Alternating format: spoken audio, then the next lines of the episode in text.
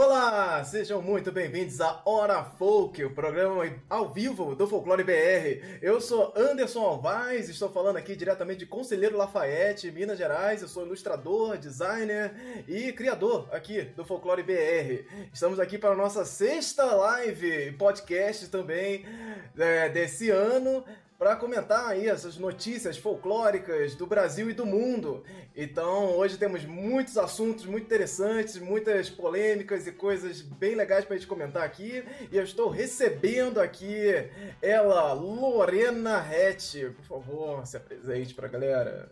Enfim, é, meu nome é Lorena, né? Já falaram aí. É, eu costumo assinar como Rett, H-E-T, nas, nas minhas redes sociais. Eu sou ilustradora, eu faço ilustração com folclore já faz uns três anos e eu tô falando aqui de Brasília, Distrito Federal. Oi, gente, tudo bom? Meu nome é Mikael Kitts, eu sou artista visual e escritor. E eu sou naturalmente de Porto Alegre, Rio Grande do Sul, mas estou em Manaus, Amazonas, falando diretamente com vocês. Ian Fraser. Olá, meu nome é Ian Fraser, sou escritor, é, produtor, dramaturgo. Eu estou falando de Salvador, Bahia, por isso que eu gata, porque aqui está um calor da zorra. Perfeito, perfeito. Então, nossa, nossa intenção aqui com o Folclore BR é sempre trazer essa comunicação entre a cultura pop e a cultura popular. Então, nós estamos aí mais uma vez para a gente bater esse papo. Hoje iremos falar de Taylor Swift, iremos falar de jogos, games, ou como você preferir falar. É, vamos falar de bruxas ou saci. O que, que é melhor falar? Talvez de saci? Vamos falar do saci. Vamos falar também de muitas animações acontecendo aí pelo mundo, pelo Brasil, pelos nossos vizinhos. E muitas outras coisas de rapidinhas aqui para te comentar, tweets, tweets polêmicos, um tal de Gustavo Lima que rolou aí também. Então fica com a gente que vamos falar aí hoje, hoje tem papo, hoje tem papo para rolar aqui.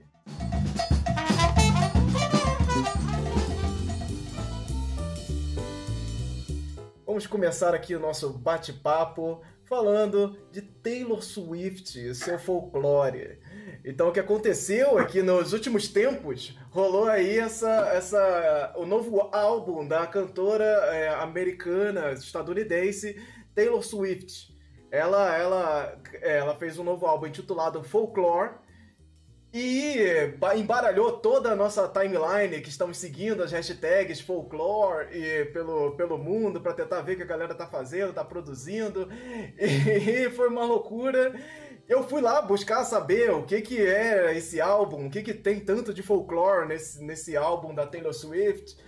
E pelo, no final das contas eu descobri que não tem nada. Porra, porra nenhuma.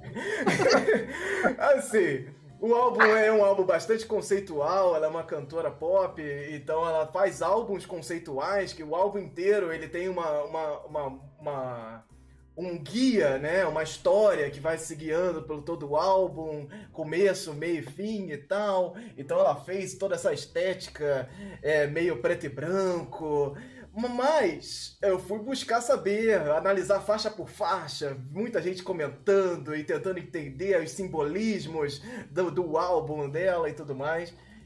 E só que isso está muito mais relacionado à vida dela do que à vida das pessoas, do povo, das vivências e de tudo mais. Lógico, o, termo folclore, folclore ele, ele, pelo mundo, é tratado de formas diferentes, né? A gente aqui no Brasil tem folclore como uma palavra muitas vezes jogada de lado, né? Aquela palavra que a gente tem aqui várias polêmicas do que é folclore, que não é folclore, que a gente tá sempre comentando e tudo.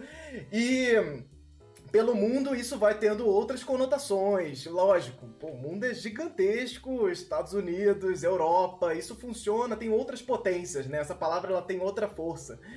E uh, nos Estados Unidos, ap aparentemente ninguém discutiu sobre isso, e o folclore da Taylor Swift foi ligado aos simbolismos que ela faz com os contos de fadas. Então, o, o, o que ela chama de folclore, no final das contas, acaba sendo mais os simbolismos que ela está ligando ali mais ao. ao. ao. A, que tem a sininho, gente, meu Deus Peter Pan. Peter Pan é o, Peter Pan é o, é o personagem principal ali que cria o maior simbolismo da, do, do, álbum dela, que tem toda essa questão a ver com o, o crescimento, o, o, essa coisa de você do amadurecimento dela e tudo mais. Então tem vários simbolismos ali do Peter Pan. E, inclusive nesse, nesse primeiro é, clipe que ela, que, ela, que ela divulgou, o Cardigan, ele é todo com essa coisa do piano cheio de. de, de ele é todo na floresta, então tem que ter essa, essa estética bastante. É, do, do, do, piano está cheio de musgo e uma coisa bem, bem mágica, inclusive. Mas de folclore não tem nada. Então só foi para embaralhar nossa timeline e, e, ficar muito confuso mesmo no meio desse folclore da Taylor Swift. E, e, e das, da, eu não vi ninguém discutindo sobre o real significado de folclore. Alguém, alguém cancelou? Ah. Alguém cancelou a Taylor Swift por causa de folclore? Não, né? Acho que não. Acho, Acho que, que não. Não, esse, não, é, não é uma esse pauta... álbum, esse álbum não, não foram atrás, não. Não, não. Não, não é uma pauta forte suficiente pra, pra galera brigar também. Ah, nada. Nada, ninguém é, porra, eu, eu, eu, fiquei surpreso. Assim, eu, parabéns pra você que conseguiu, Anderson escuta, eu não gosto. Tá aí uma, tá uma musicista que eu não consigo escutar. Para mim é, para mim é uma produção musical é, não tô, e assim, não é, não é porque é pop, não, é a, a, a, capacidade técnica dela que não me, não me nada, nada, nada, nada, nada, nada, não consigo escutar nada que essa menina faz, né? É, então, quando eu vi o folclore, nem, nem só vi a capa mesmo que você falou, e não corri atrás. E aí fiquei esperando para ver se alguém ia polemizar em cima de Taylor Swift. Né? Mas os alvos, os alvos são muito estratégicos. Os alvos são aqueles alvos que podem alcançar e não esses inalcançáveis. Taylor Swift, meu irmão. Exato, exato. Aqui, aqui temos outra coisa. Se alguém, algum brasileiro fosse lançar um álbum folclore, quem seria esse brasileiro? Quem seria, quem seria o brasileiro agora, assim, Imagina uma, imagina a Anitta lançando folclore. Gente, imagina isso, imagina isso. A gente que tá aqui é, acompanhando as discussões sobre a palavra folclore, é, sabemos que isso ia dar muito ruim, ia ser muito, muito, muito interessante muito. ver esse, esse movimento. Mas. Eu queria, é... eu, queria ver, eu queria ver o que ia acontecer se fosse tipo Maria Bethânia. Aí eu queria ver. Ah, se fosse Maria Bethânia fazendo aquela, aquele trabalho do caralho dela, com aquela voz do caralho dela. Eu queria ver. Eu, eu ficaria curioso para saber a repercussão, tá ligado? Para quem estiver chegando agora também, que temos muitos novos seguidores aqui na página do Folclore BR, é, é, vocês podem acessar aí nossos outros conteúdos no canal, descobrir o porquê que a palavra folclore é uma palavra tão complicada. Você que não achou nenhuma problematização relacionada à palavra folclore, dá uma olhada nos nossos conteúdos que a gente sempre está comentando isso aqui, está sempre tentando é, tirar o folclore desse preconceito todo, esse achismo e essa forma que as pessoas colocam a palavra palavra sem entender absolutamente nada do que significa e vão colocando ela para lados completamente preconceituosos, porque sim, é, é, é, isso e acabou, ponto final, e ninguém para para discutir o, o significado das palavras e tal. Os games, os jogos, quase todas as Zora Focus têm, têm falado bastante de jogos aqui, temos bastante coisa sendo lançadas ultimamente e e recentemente tivemos um jogo que eu achei sensacional é, é, e, e, pegou a galera muito de surpresa, que foi esse Wukong, que é o que a galera ficou é, é, ventilando como o jogo do macaco. Meu Deus, saiu o jogo do macaco. E aí a gente, eu fui lá dar uma olhada no que seria esse tal jogo do macaco. E novamente estamos aqui olhando a o, A Jornada ao Oeste, que é um conto chinês famosíssimo, eu acho que é um dos contos mais famosos do mundo, inclusive, e que tem uma influência gigantesca na China. Tudo que basicamente é inspirado na China já passou pela Jornada ao Oeste. E o Rei Macaco é esse personagem é, meio macaco, meio humano, que é um, um deus é, e, e, super é, trickster, né? Ele é esse brincalhão que tá sempre é, pregando peças. Amor. E lançaram esse jogo de uma, uma, uma até então meio desconhecida distribuidora de, de jogos, desenvolvedora de jogos também. E eles lançaram logo um gameplay, né? Pra galera ficar de boca aberta. De 13 minutos. 13 minutos. Ah, então você tá vendo aí um pedacinho dele, eu vou até avançar aqui para vocês darem uma olhada. E é muito bonito, gente. Vocês chegaram a, a dar uma olhada nesse jogo e ver alguma coisa desse jogo? Eu vi um pedacinho da gameplay só. Do gameplay, vi artes conceituais. É, eu vi até ele virar uma abelha. Quando ele vira uma abelha, eu parei assim. Não, não porque ele virou uma abelha. Assim que eu parei. É, eu parei quando ele vira abelha. Não, e, e, essa relação é que é muito interessante. Sempre quando eu olho essas adaptações é, do folclore chinês, asiático como um todo, existe uma, um, um, respeito, uma representação muito vívida desses personagens. É, a gente fica aqui muito pensando em, ah, se esse personagem vai ser bem recebido, se ele tem cara de ser legal e tal. E quando eu vejo essas adaptações orientais, eles não estão muito preocupados se as pessoas vão achar bonito ou não. Eu não sei se vocês têm essa impressão. Os personagens, eles são do jeito que eles, que eles são descritos, assim. Então não tem aquele, aquela vergonha, sabe? A gente aqui no Brasil, às vezes, tem muita vergonha de ter um personagem que é de certa forma. Ai, ninguém vai gostar desse personagem. Ai, esse, esse personagem brasileiro é tudo bobo. E, cara, você vê é, algumas, algumas criaturas, essa própria relação com o Rei Macaco é genial, assim. A forma como eles tratam, os personagens como eles são muitas vezes bizarros pra gente, né?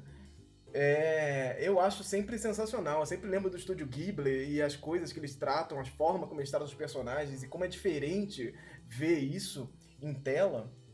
Eu acho genial.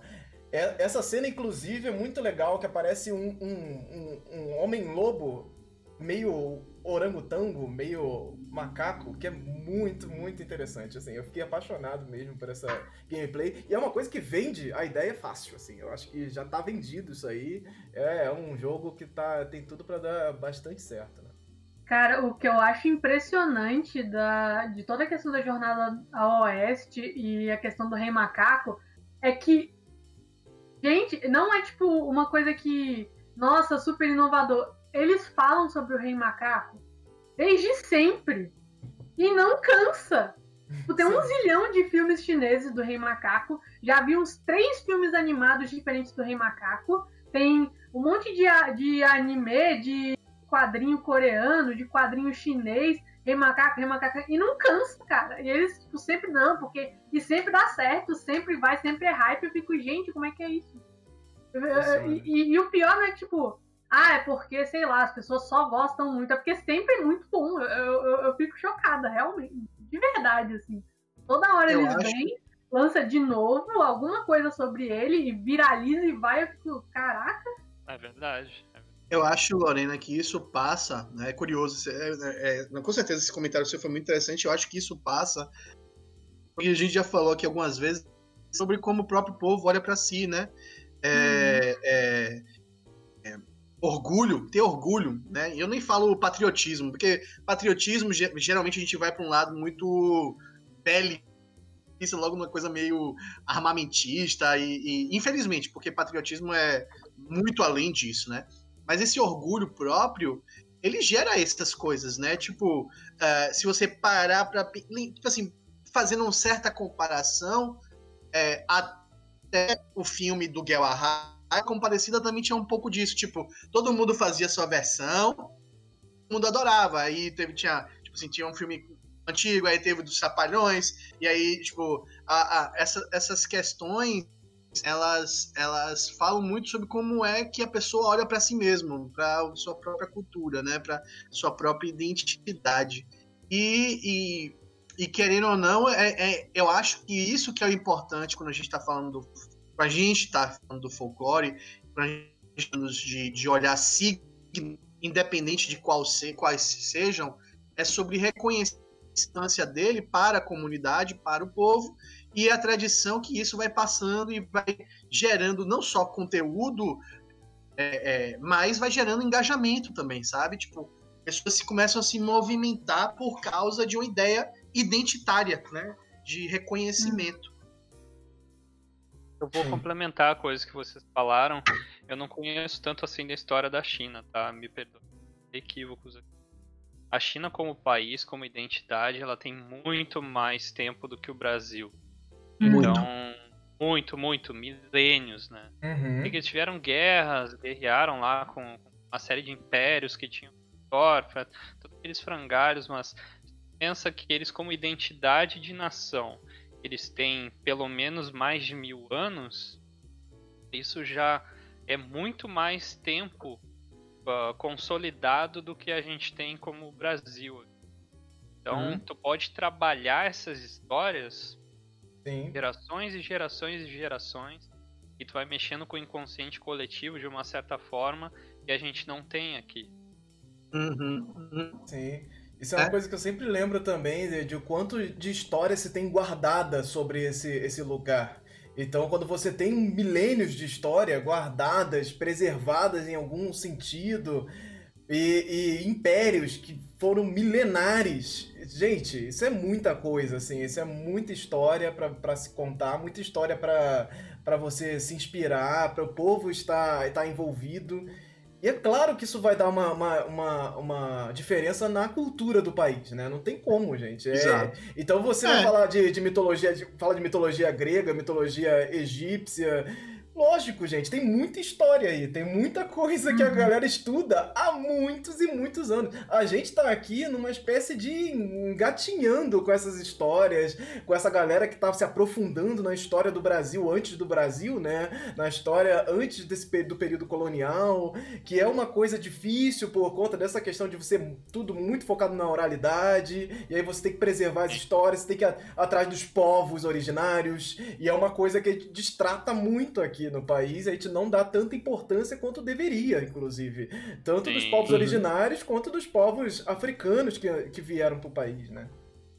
Uhum. E, e, e, complementando o que tu falou, Anderson, tudo bem, a China tem milhares de anos de existência, a América do Sul tem milhares de anos de comprovação de ocupação humana. Então, uhum. há pelo menos 13 mil anos tem gente aqui na América do Sul. Então, é bastante tempo, né? Então, se parar uhum. para pensar que a gente pode ter histórias também tão complexas quanto a do Rei Macaco e que estão na região onde a gente está, tem muito mais a ver com o que a gente vive, com as coisas que a gente convive e aprendeu ao longo uhum. da vida, a gente está com várias histórias esperando ter esse mesmo tratamento, com, né? Com, com certeza, com certeza, é, Mikael. É, é, a questão do apagamento passa por isso. É por isso que quando é. a gente fala de um país que teve hegemonia, é, é, e aí quando a gente fala de hegemonia, a gente está falando de não invasão, e, e é, é, é, é, claro que tem conflitos internos, e é claro que nem todo mundo. Não, a China também é gigante, nem todo mundo, de, imagino, de cada setor, tem culturas variadas e vivências variadas, mas em que a hegemonia, a China pelo também de história, também não sou, não, não, não, não manjo muito da China, das histórias da China, mas o que eu vejo é uma hegemonia constante, né? A gente não, a gente teve obliteração, né? A gente teve é, povos que foram apagados, apagados dizimados. E, com certeza a gente tem que. É, é por isso que quando a gente está aqui, principalmente o Anderson, que é o, o, dono do canal e traz, né? É, é fica procurando é, é, pessoas para cá exatamente até de resgatar essas histórias e dar espaço para que elas existam, para que elas sejam de conhecimento popular, porque o, o, o, a importância do conhecimento popular é, né, tem que chegar no público. Né? É, é, uma história guardada é uma história que sempre vai ser incompleta. Né? Ah, eu acho que o mais bacana de uma história é que ela seja difundida para tocar, porque o que toca as pessoas são histórias, velho. A sensibilização de alguém sempre vai passar por uma história, sempre, sempre. É inevitável, gente. E continuando aqui ainda nessas histórias bastante antigas que, que é, rodeiam bastante o mundo dos games, né? Vamos para Hulk, que é um jogo de aventura inspirado no folclore escandinavo. É um conto de fadas contemporâneo e sinistro com narrativa comovente, arte atraente, quebra-cabeças artigos e exploração atmosférica. O, o Andrioli acho que foi o único daqui que jogou, não sei se vocês já jogaram também. É, Não, é, só o trailer. é, eu fiquei encantado pelo trailer, realmente é, uma, é, o, é, o tipo de, é o tipo de jogo que eu gosto, é o tipo de jogo que, que, que me agrada mais, porque ele tem essa relação ali de quebra-cabeça, do design bem, bem arrumadinho, tudo bonitinho. Então fiquei bastante interessado, lembra, lembra um pouco é, esses jogos de, de exploração mesmo, né? Que você vai tendo esse contato com, os, com personagens. E o, o Andreoli tinha contado que tem essa, essa relação mesma com os, as figuras folclóricas ali escandinavas. E, e é sempre interessante que eu, que eu lembro o quanto a gente é- fica mais interessado pela cultura do outro, né? Quando você fala de folclore escandinavo, não parece ter nenhum problema. Você, uau, que incrível, genial, porque os povos escandinavos, eles, eles realmente tratam muito bem o seu folclore e sua cultura. Então, é, não é que nem a gente, certos povos que não sabem tratar a sua cultura e folclore. E, e fica muito, muito doido isso, né? Então não, não- não, é assim, né, gente? Tipo, Se você não respeita a sua cultura, seria bom você respeitar, né? Então não, não adianta você ficar falando isso, que o povo brasileiro não respeita a sua cultura, se você tá exatamente aí fazendo isso, né? Desrespeitando a cultura brasileira, não procurando saber como, como fazer, como tratar isso de uma maneira é, similar como o- o- os outros folclores do mundo, né? Então, assim, é importante a gente pensar nisso. E eu acho interessante a gente pensar também que eu ainda, eu ainda quero muito desenvolver essa ideia melhor, não sei se transformar em algum tipo de pós-graduação, ou sei lá, mas eu acho que tem uma carga muito grande do, do complexo de vira-lata também, nessa ideia do quanto que os países de fora enaltecem a própria cultura, que eu acho que tem um certo, um, um certo grau de desconhecimento e chutômetro nisso aí. Porque a gente não sabe, cara. A gente não sabe como é que é lá. Tudo que a gente vê já é filtrado, só chega pra gente as produções mainstream do mainstream, assim. E a gente não tem, a gente não tem noção de como é lá fora. Eu já tive é, a, a oportunidade de, de ler livros de, de pesquisadores e folcloristas coreanos, ingleses. Já vi gente de Portugal falando. E não é, não é exatamente a- essa coisa toda que a gente fica imaginando de ah, lá fora, porque eles valorizam e não sei o quê. Depende, depende muito, depende muito. Até o Japão mesmo, que a gente tem como grande exemplo de enaltecimento da cultura e negócio de mitos e lendas, passou por um período assim em que era a coisa mais ridícula do mundo e precisou de um, de um pico assim que eu, eu até onde eu sei foi com o mangá Gegege no Kitaro. E aí realmente alavancou os yokai, as- os mitos lendas e voltou a ser popular. Mas tipo cara não não não acreditem nisso aí. Tô- porque eu fico com a impressão de que quando a gente pensa ah porque o Brasil não valoriza e lá fora valoriza fica uma um sentimento de ah já que aqui não valoriza não vou fazer nada sobre isso, porque lá fora é diferente por natureza e lá vai ser diferente por natureza, porque já. é- Não, não tem, não tem essa, gente. Tem cada, cada país teve um contexto, cada país tem formas diferentes de tratar a cultura. Tem países que, mesmo é, botando isso muito na mídia, não necessariamente tem um tratamento de valorizar a cultura na prática. Então, assim, é, sempre tomar, tomar cuidado com essas coisas. A gente fala, nossa, porque, a- porque a Escandinávia valoriza não sei o quê. Quantas vezes que a gente viu um jogo desses, assim, tipo, mesmo, que não fosse os deuses nórdicos e ponto, que fosse uma coisa mais é, regional, assim, tipo, a gente não vê tanto, assim. Uhum. Vê, vê mais fácil porque existem é, influências, é, determinados apoios, sei lá, estatal, de empresa, mas também não é ia falar. essa coisa toda. É, o, o, a- por conta da produção de jogos, eu sei que é, nessas partes da Europa os caras têm muito incentivo. Né?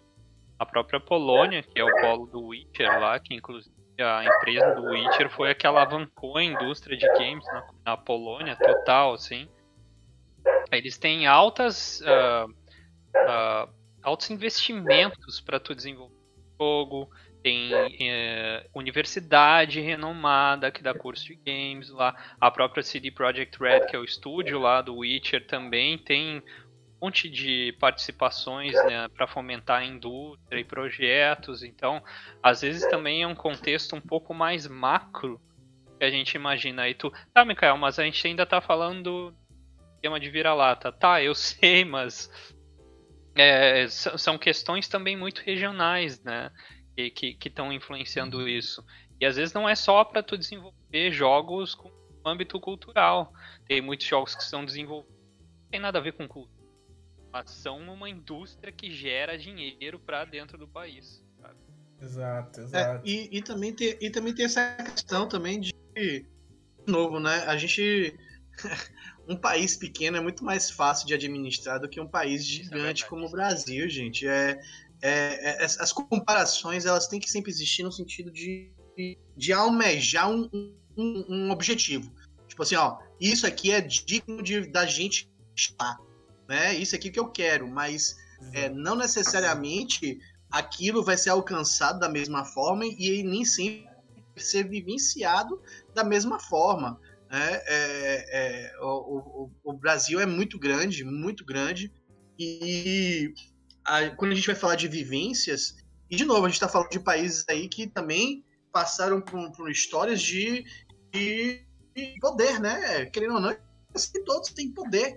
Eles têm dinheiro, eles têm é, é, é, história de investimento, né? Então, é, é muito. Né? É, exato, e ó, é, é, sempre, eu sempre o sol nunca se põe no, no, no, Império Britânico. Quando você pensa nisso, você entende a dimensão do que foi, né? E do que é. E, então, assim, é, eu, eu acho que a gente tem que olhar e entender as coisas que a gente quer do outro, né? Quer, quer no sentido, né? Compartilhar. Mas como a gente vai chegar lá vai ser uma trilha diferente. No, a, é, é, por isso que eu, quando eu falo assim do, do, do Brasil, a gente tem que trabalhar mais em ressignificações do que opção de significado, porque você não apaga signo. Si, é, signo para ser apagado é muito difícil, sabe? Se a gente quisesse apagar, é, é, até porque signo apagado geralmente volta, né? A gente não pode esquecer o nazismo, a gente não pode esquecer certos signos, porque senão eles voltam. Né? E, e, voltam mesmo com a gente lembra. então, assim, eu acho que o trabalho do, do, do, do é, cultural brasileiro é ressignificação, é trabalhar a base que tá que tem tá manchada, que tem problemas e ressignificá-las para que seja plural, para que seja de todo mundo, para que seja contemplado todo tipo de vivência. Sim, cara. E, e pô, é, é, a gente tem que trabalhar o que é, né? O que foi isso para a história. Tem que estudar a sua própria história, entender a sua própria história e, e todas as suas problemáticas é fundamental pra gente seguir conversando. Não adianta te conversar sobre algo que a gente não sabe, não sabe o que tá falando. E aí a coisa ressurge, a gente não sabe porque a gente continuou não estudando ela. A gente continuou não falando sobre ela, não trazendo as problemáticas, não entendendo o porquê que isso surgiu, por que, que pode voltar entendendo essas minúcias e todas essas questões da sociedade, você consegue trilhar para frente. Não adianta te ficar batendo na pedra e de tipo, ah, é, é, cheio de achismo, que é isso, que é aquilo, e ninguém para para olhar. Pera, para, para tudo e vamos entender o que, que significa isso aqui de verdade. E aí a gente começa a trilhar e fazer uma. ter uma, uma opinião, né? Então é muito importante isso, com certeza. E aí vamos para um jogo que é um negócio. Não sei se vocês um viram. Negócio. Se vocês ouviram falar desse jogo, eu tenho muitas opiniões porque eu acho que ele é polêmico de cima a baixo. O nome do jogo é Tropicalia. É um jogo que foi lançado recentemente. Ele se intitula aí a Brazilian Game. O Tropicalia foi super viral, a galera compartilhou, o pessoal ficou doido. Ele tá disponível agora para Android e iOS, se eu não me engano, ainda não chegou para PC até o último momento que eu vi. E é, é, um jogo que é um jogo de RPG, olha como ele se define, um jogo de RPG Tupi-Guarani. Eita, nós, vamos lá. É, o jogo é uma ode aos RPGs da era de 16 bits. Para apimentar um pouco as coisas, você vai encontrar aqui um sistema interativo de batalha, o um mapa é, de exploração, Você vai jogar com Kaique, um pequeno guerreiro guarani que tem sua namorada sequestrada pela deidade Tal. Essa história é baseada no folclore. É, Taú, né? No folclore guarani. E. Tropic... Tropicália, Tropicália, fo... é focado em gameplay. O diálogo serve para estabelecer a atmosfera. Então você vai coletar materiais, criar novos itens, e aí você pode. Aqui você não encontrará dragões e elfos, mas sim encarar curupiras e boitatás. Este Pô, é o. Chegou a roubar. Roubou. Essa última frase aí é, é ama basicamente. Você não vai encontrar dragões e elfos. É o quê? Era, era assim que. A frase que eu uso para apresentar Aruama era assim, não. Falou que você vai encontrar o quê? É, aqui você não encontrará dragões e elfos, mas vai encarar curupiras e boitatás. Esta aí é o jogo Tropicalia, a Brazilian Game, e está aí em toda a sua glamourosidade. A galera super compartilhou, o pessoal pirou no jogo. Inclusive tem amigos nossos que foram chamados aí para contatos. Mas enfim, depois a gente vai conversar mais sobre, sobre esse jogo. O jogo foi é, bastante comentado aí nos últimos dias, último, no último mês. E, gente. Esse, é, quando... ele, ele, traz tantos elementos, tantas camadas, que eu fiquei, cara. E aí perguntaram até outro dia, aí, pô, você já jogou Tropicália e tal? Eu, tipo, gente, eu vi esse jogo, mas assim, nossa, eu não sei nem o que comentar, gente. Tem traz tantos. Por onde, por onde começar? É por onde começar. Eu acho, eu acho que, assim, lendo a descrição, quando ele fala assim, folclore tupi, eu acho que esse é o. Acho que esse, esse aí é, é, a, é o jargão. É o jargão que deve ser mais debatido. Assim, por a gente, a gente já cansou de debater isso, né? Sobre Assim, mas é isso, é isso. Quando, quando as pessoas problematizam o folclore, a palavra folclore, é por causa de usos assim, né? É, é, são quando, esse, quando ele tem esse uso inadequado, é aquela rasteira que a gente aqui, como, como, como o BR defende, a gente sente a rasteira vindo bem forte. É, e, e, e para pontuar assim, eu não gosto, eu não gosto eu acho que certas palavras elas precisam ser dadas, tipo assim, você, principalmente para os brasileiros. Se você vai fazer alguma coisa e você vai botar o um nome bossa nova, que tenha bossa nova na porra da, do, do negócio que você tá botando, tá ligado? E se você faz um negócio que se chama Tropicália, porra, movimento tão. A, a gente tem coisa. O Brasil já sofre tanto de, de, de, de marginalização interna e a gente fraque... e assim, e, e, aí pega uma palavra e enfraquece a palavra. Enfraque... Isso é um enfraquecimento de palavra, sabe? Porque o tropicalista, né, que, que, que a gente teve lá de vanguarda durante a ditadura militar, musicistas se unindo, né? A gente tem aí, eu pelo menos assim como baiano, a gente tem dois exemplos, três exemplos, porque Maria Bethânia também tá aí. Maria Bethânia, Caetano, pelo menos de nomes assim que eu também não sou expert em Tropicália, mas assim, são os nomes que me vêm à mente.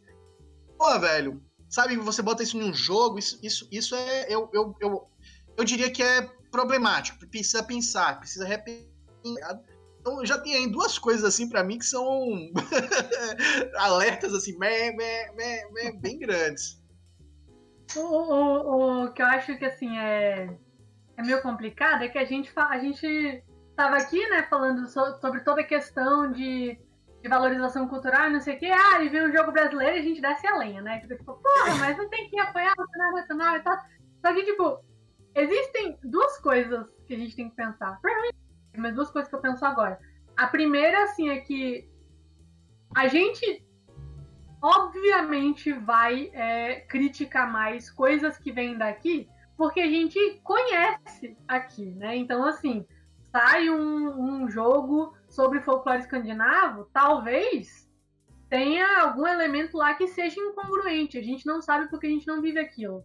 Eu lembro, por exemplo, do, de quando saiu o live action da Mulan, quando saiu o trailer do live action da Mulan, que tinha toda aquela proposta da Disney de ah, estamos pesquisando para fazer uma versão é, mais historicamente verídica e tal.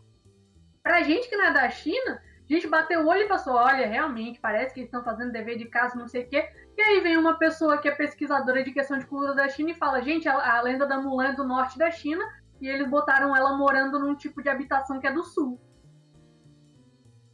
E aí você fica tipo, hum, então eles não sabiam exatamente. A gente não tem essa, a gente não tem essa noção porque a gente não vive lá.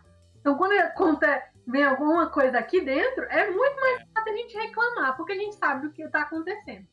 E a partir daí, o que acontece? A gente, avaliando a questão do Brasil especificamente, toda a temática folclórica, a temática da cultura como um todo, é, é, passou por um processo muito complicado. A gente está nessa nesse processo constante de valorização.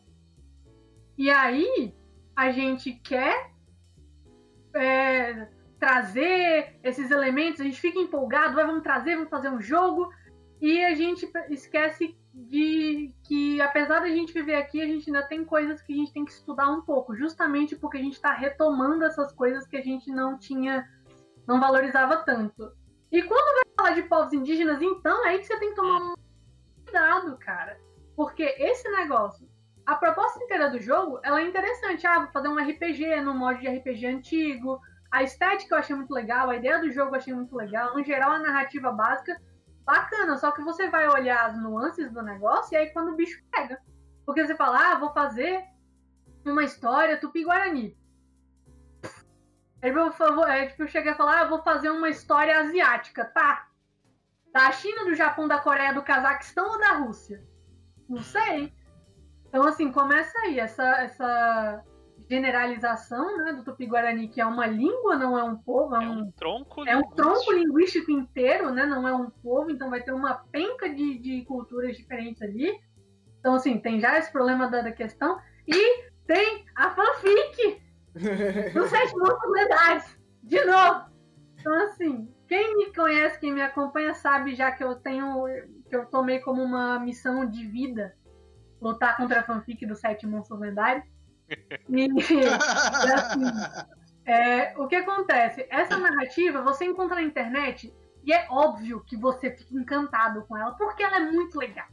Ela é muito tirada. Ela tem todos os negócios dos deuses, ela tem, ela tem um, um capetão ali, que é o Taú, ela tem uns, uns filhos monstruosos, e eles são sete, e todos eles são senhores de alguma coisa da parte do mundo. É uma narrativa do caralho. Então você pensa, porra, era isso que eu tava procurando para falar do Brasil, é isso que eu vou falar para valorizar o Brasil.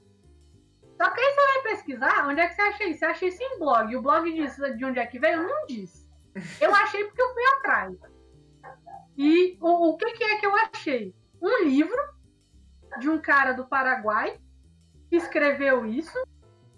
E eu não, eu não pesquisei a fundo a história dele, mas quanto mais eu fui olhando, gente, mais eu tive certeza de que o livro dele era uma grande fanfic. Não. O cara, ele, ele, ele, recriou. Eu acredito que assim, tem vários. Tem vários povos Guarani, né? Tipo, não tem só um, um povo Guarani.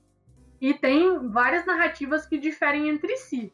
Mas pelo menos aqui no Brasil, dos, dos, do que eu já li dos povos aqui do Brasil, isso de livros por eles, sabe? Ou de, de ou de, de até de, mesmo de etnólogos que estudaram com eles assim, nada batia, nada bate com esse negócio de, de, de Taú, dos sete monstros, toda essa história, não sei o quê. Só existe na internet esse negócio.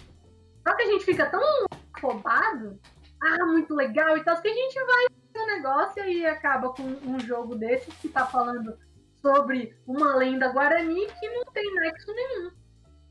Você chega e fala pro Guarani, não, porque eu representei a sua cultura falando sobre tal, ele vai falar quem? Então, então assim, né? Qual que, é, qual, que, qual que é a sua real valorização? Você tá valorizando, tipo, de verdade o, a cultura brasileira, os povos Guarani? Então, é, sabe, sabemos muito bem. Aqui a gente discute bastante para você também que está chegando agora. Que os sete monstros lendários que falam tanto pela internet, se você nunca ouviu falar, busque sobre sete monstros lendários. É uma história que aparentemente foi uma criação. E não é, e é aquilo que a gente já falou também. Não é problema ser uma criação, uma invenção.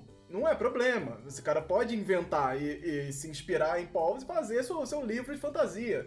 Ok. Mas aí você não pode levar isso no ponto de que representa a cultura brasileira ou os povos indígenas de maneira generalizada. Então é aí uhum. que tá o problema. O problema não é o cara inventar, é você pegar isso como base para representar a cultura indígena brasileira.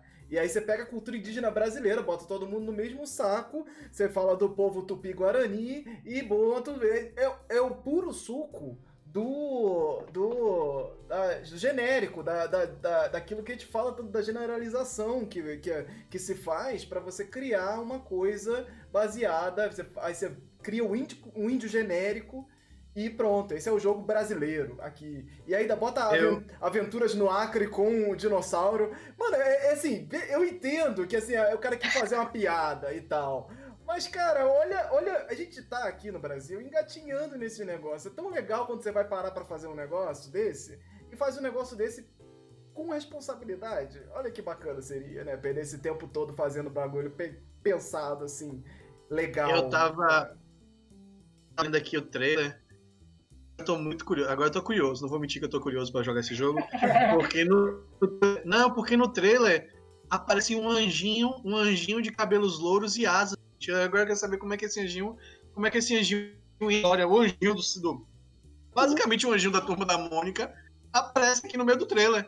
E eu, eita! O, agora eu quero saber. Agora eu tô curioso pra saber. Então, o André ele jogou esse jogo. E pelo que eu lembro dele falando, esse anjinho era o, o Jaci Jateré. Eita!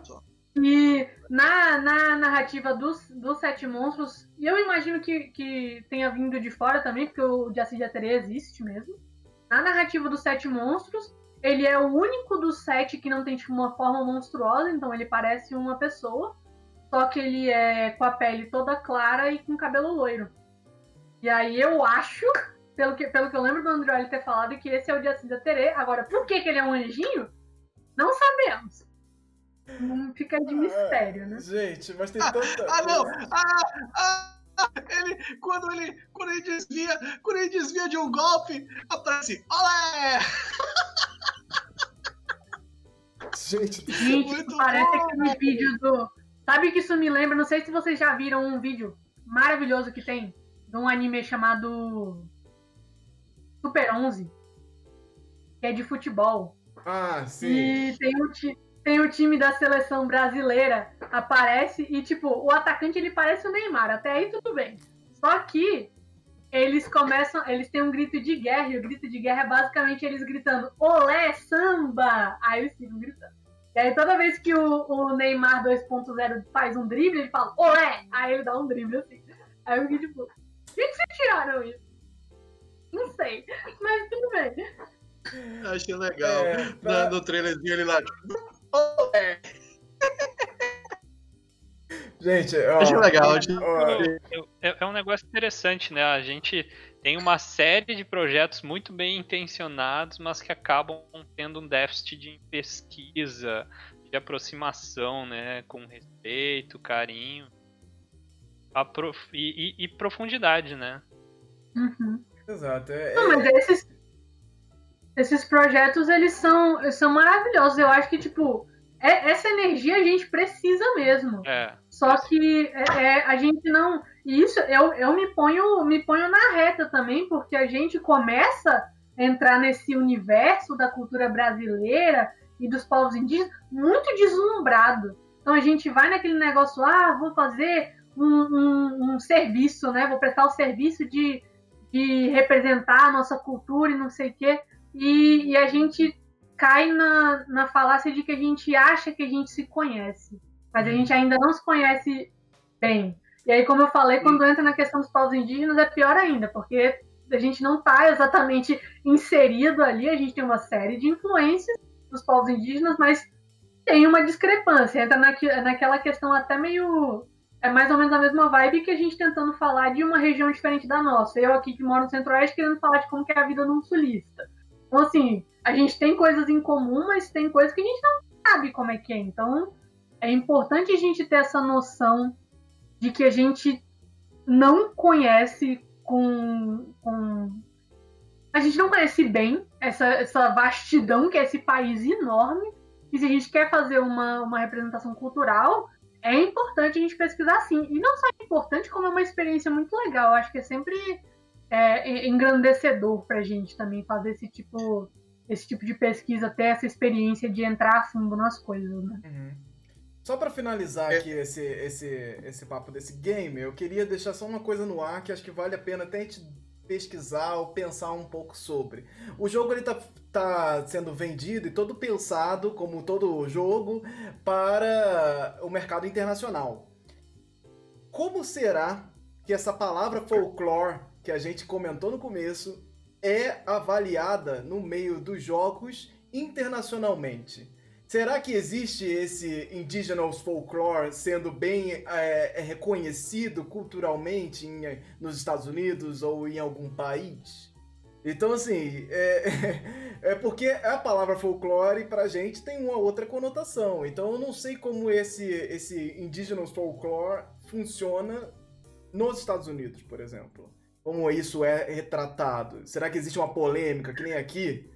Que é Parou tudo. Eu acho que no meio, eu acho que no meio dos jogos é, é um pouco mais tranquilo. Por exemplo, no próprio caso do, do Wukong mesmo, eu lembro de ter batido o olho no anúncio lá do, nas redes sociais, era tipo, ah, uma aventura de folclore e mitologia chinesa. Então, assim, acho que eles usam o termo bastante.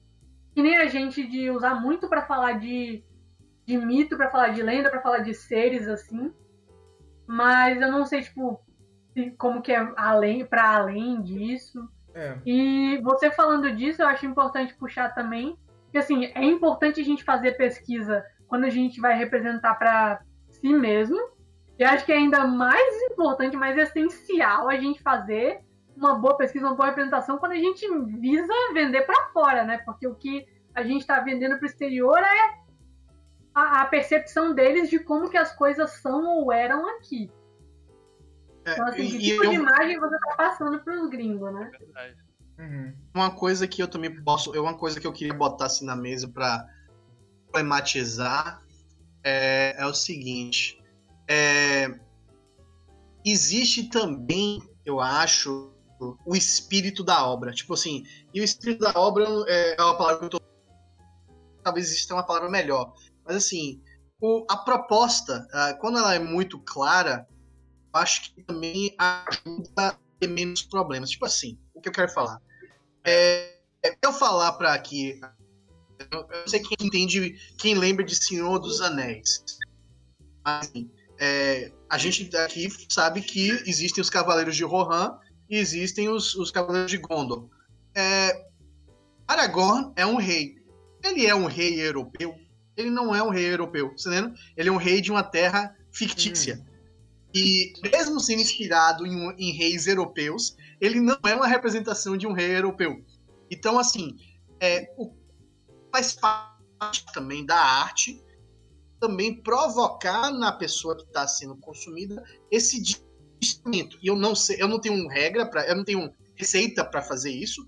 Posso estar tá falhando como escritor também nesse aspecto. Não tiro, eu posso ter falhado também nesse aspecto, mas o quanto mais você propõe no sentido, isso aqui é uma fantasia, no sentido, olha, isso aqui não quer ser representante de nada a não ser uma fantasia, é, né? De novo, é, a, a, né, Aslan, as Crônicas de Nárnia, é Jesus Cristo no sentido, se você olhar, do é, representativo e tal, por causa das histórias. Mas você não vai chegar para nenhum cristão e falar assim, ó, eu tenho aqui na minha retrato de Aslan senhor. Não é, são coisas separadas, né? Então, assim, é, também tem isso, né? É, mas quando a gente vai para um, uma questão assim, quando trabalha com questões talvez menos conhecidas, menos difundidas, a gente, por própria natureza, já bota de crédito na mão do, da obra um papel que talvez ela não queira ter. E aí também eu acho que é difícil esse debate também. É, o quanto é. o autor tem que ser competente e o quanto o autor também tem que ser competente. né? Porque também tem peso do leitor nessa história, gente. A gente não pode ignorar que, que, que existe um papel do leitor também, né? E a sua É. competência de destacar a obra. É, mas aqui estamos falando de uma história que fala de um Brasil pré-histórico. Isso, Então, isso. é, Pois é é. bem mais Esse problema. delicado. É bem mais É muito difícil. Vamos seguir aqui com o nosso próximo assunto, que é falar que as bruxas estão em alta no momento, inclusive há muito tempo também. E agora que estamos no mês do Saci, elas vêm aí para atrapalhar o nosso mês do Saci, como todo ano a gente vem comentando aqui que lá vem bruxas de novo. E vamos, claro, comentar aqui em outubro sobre as, as, as produções relacionadas a bruxas que tem rolado, inclusive nos últimos um ano ou dois anos, eu acho que tem aparecido muitas produções, assim, muito mais do que o normal. Eu não sei se é uma impressão minha ou se eu tenho visto realmente muito mais questões com bruxas saindo nos jogos, saindo na, na TV, e filmes e, e tudo mais. E, inclusive, este ano nós teremos aí o lançamento de, da nossa, nossa querida série de bruxas brasileiras, né? Que é o Desalma. Vai lançar agora no dia 22 de outubro no Globoplay, a série original do Globo, da Globoplay. É, Globoplay, esta que passou a Netflix em número de assinantes é, é, no Caraca. Brasil, hein? É, Globoplay É? está com tudo, passou, é, saiu a notícia essa semana que a, Net- que a Globoplay passou a Netflix. É o, cana é, o, é o canal de streaming mais assinado do Brasil. Então eles É chegaram o lá. poder da Globo, meu irmão. Poder da o poder Globo da é- Globo, meu irmão. Não tem jeito. E aí, agora, dia 22 de outubro, estreia Desalma, é, uma série que vai contar com nomes consagrados do público, como Cássia Kiss, como a Bruxa Raia, Cl- Cláudia Abreu como Ignis e Maria Ribeiro como Giovanna.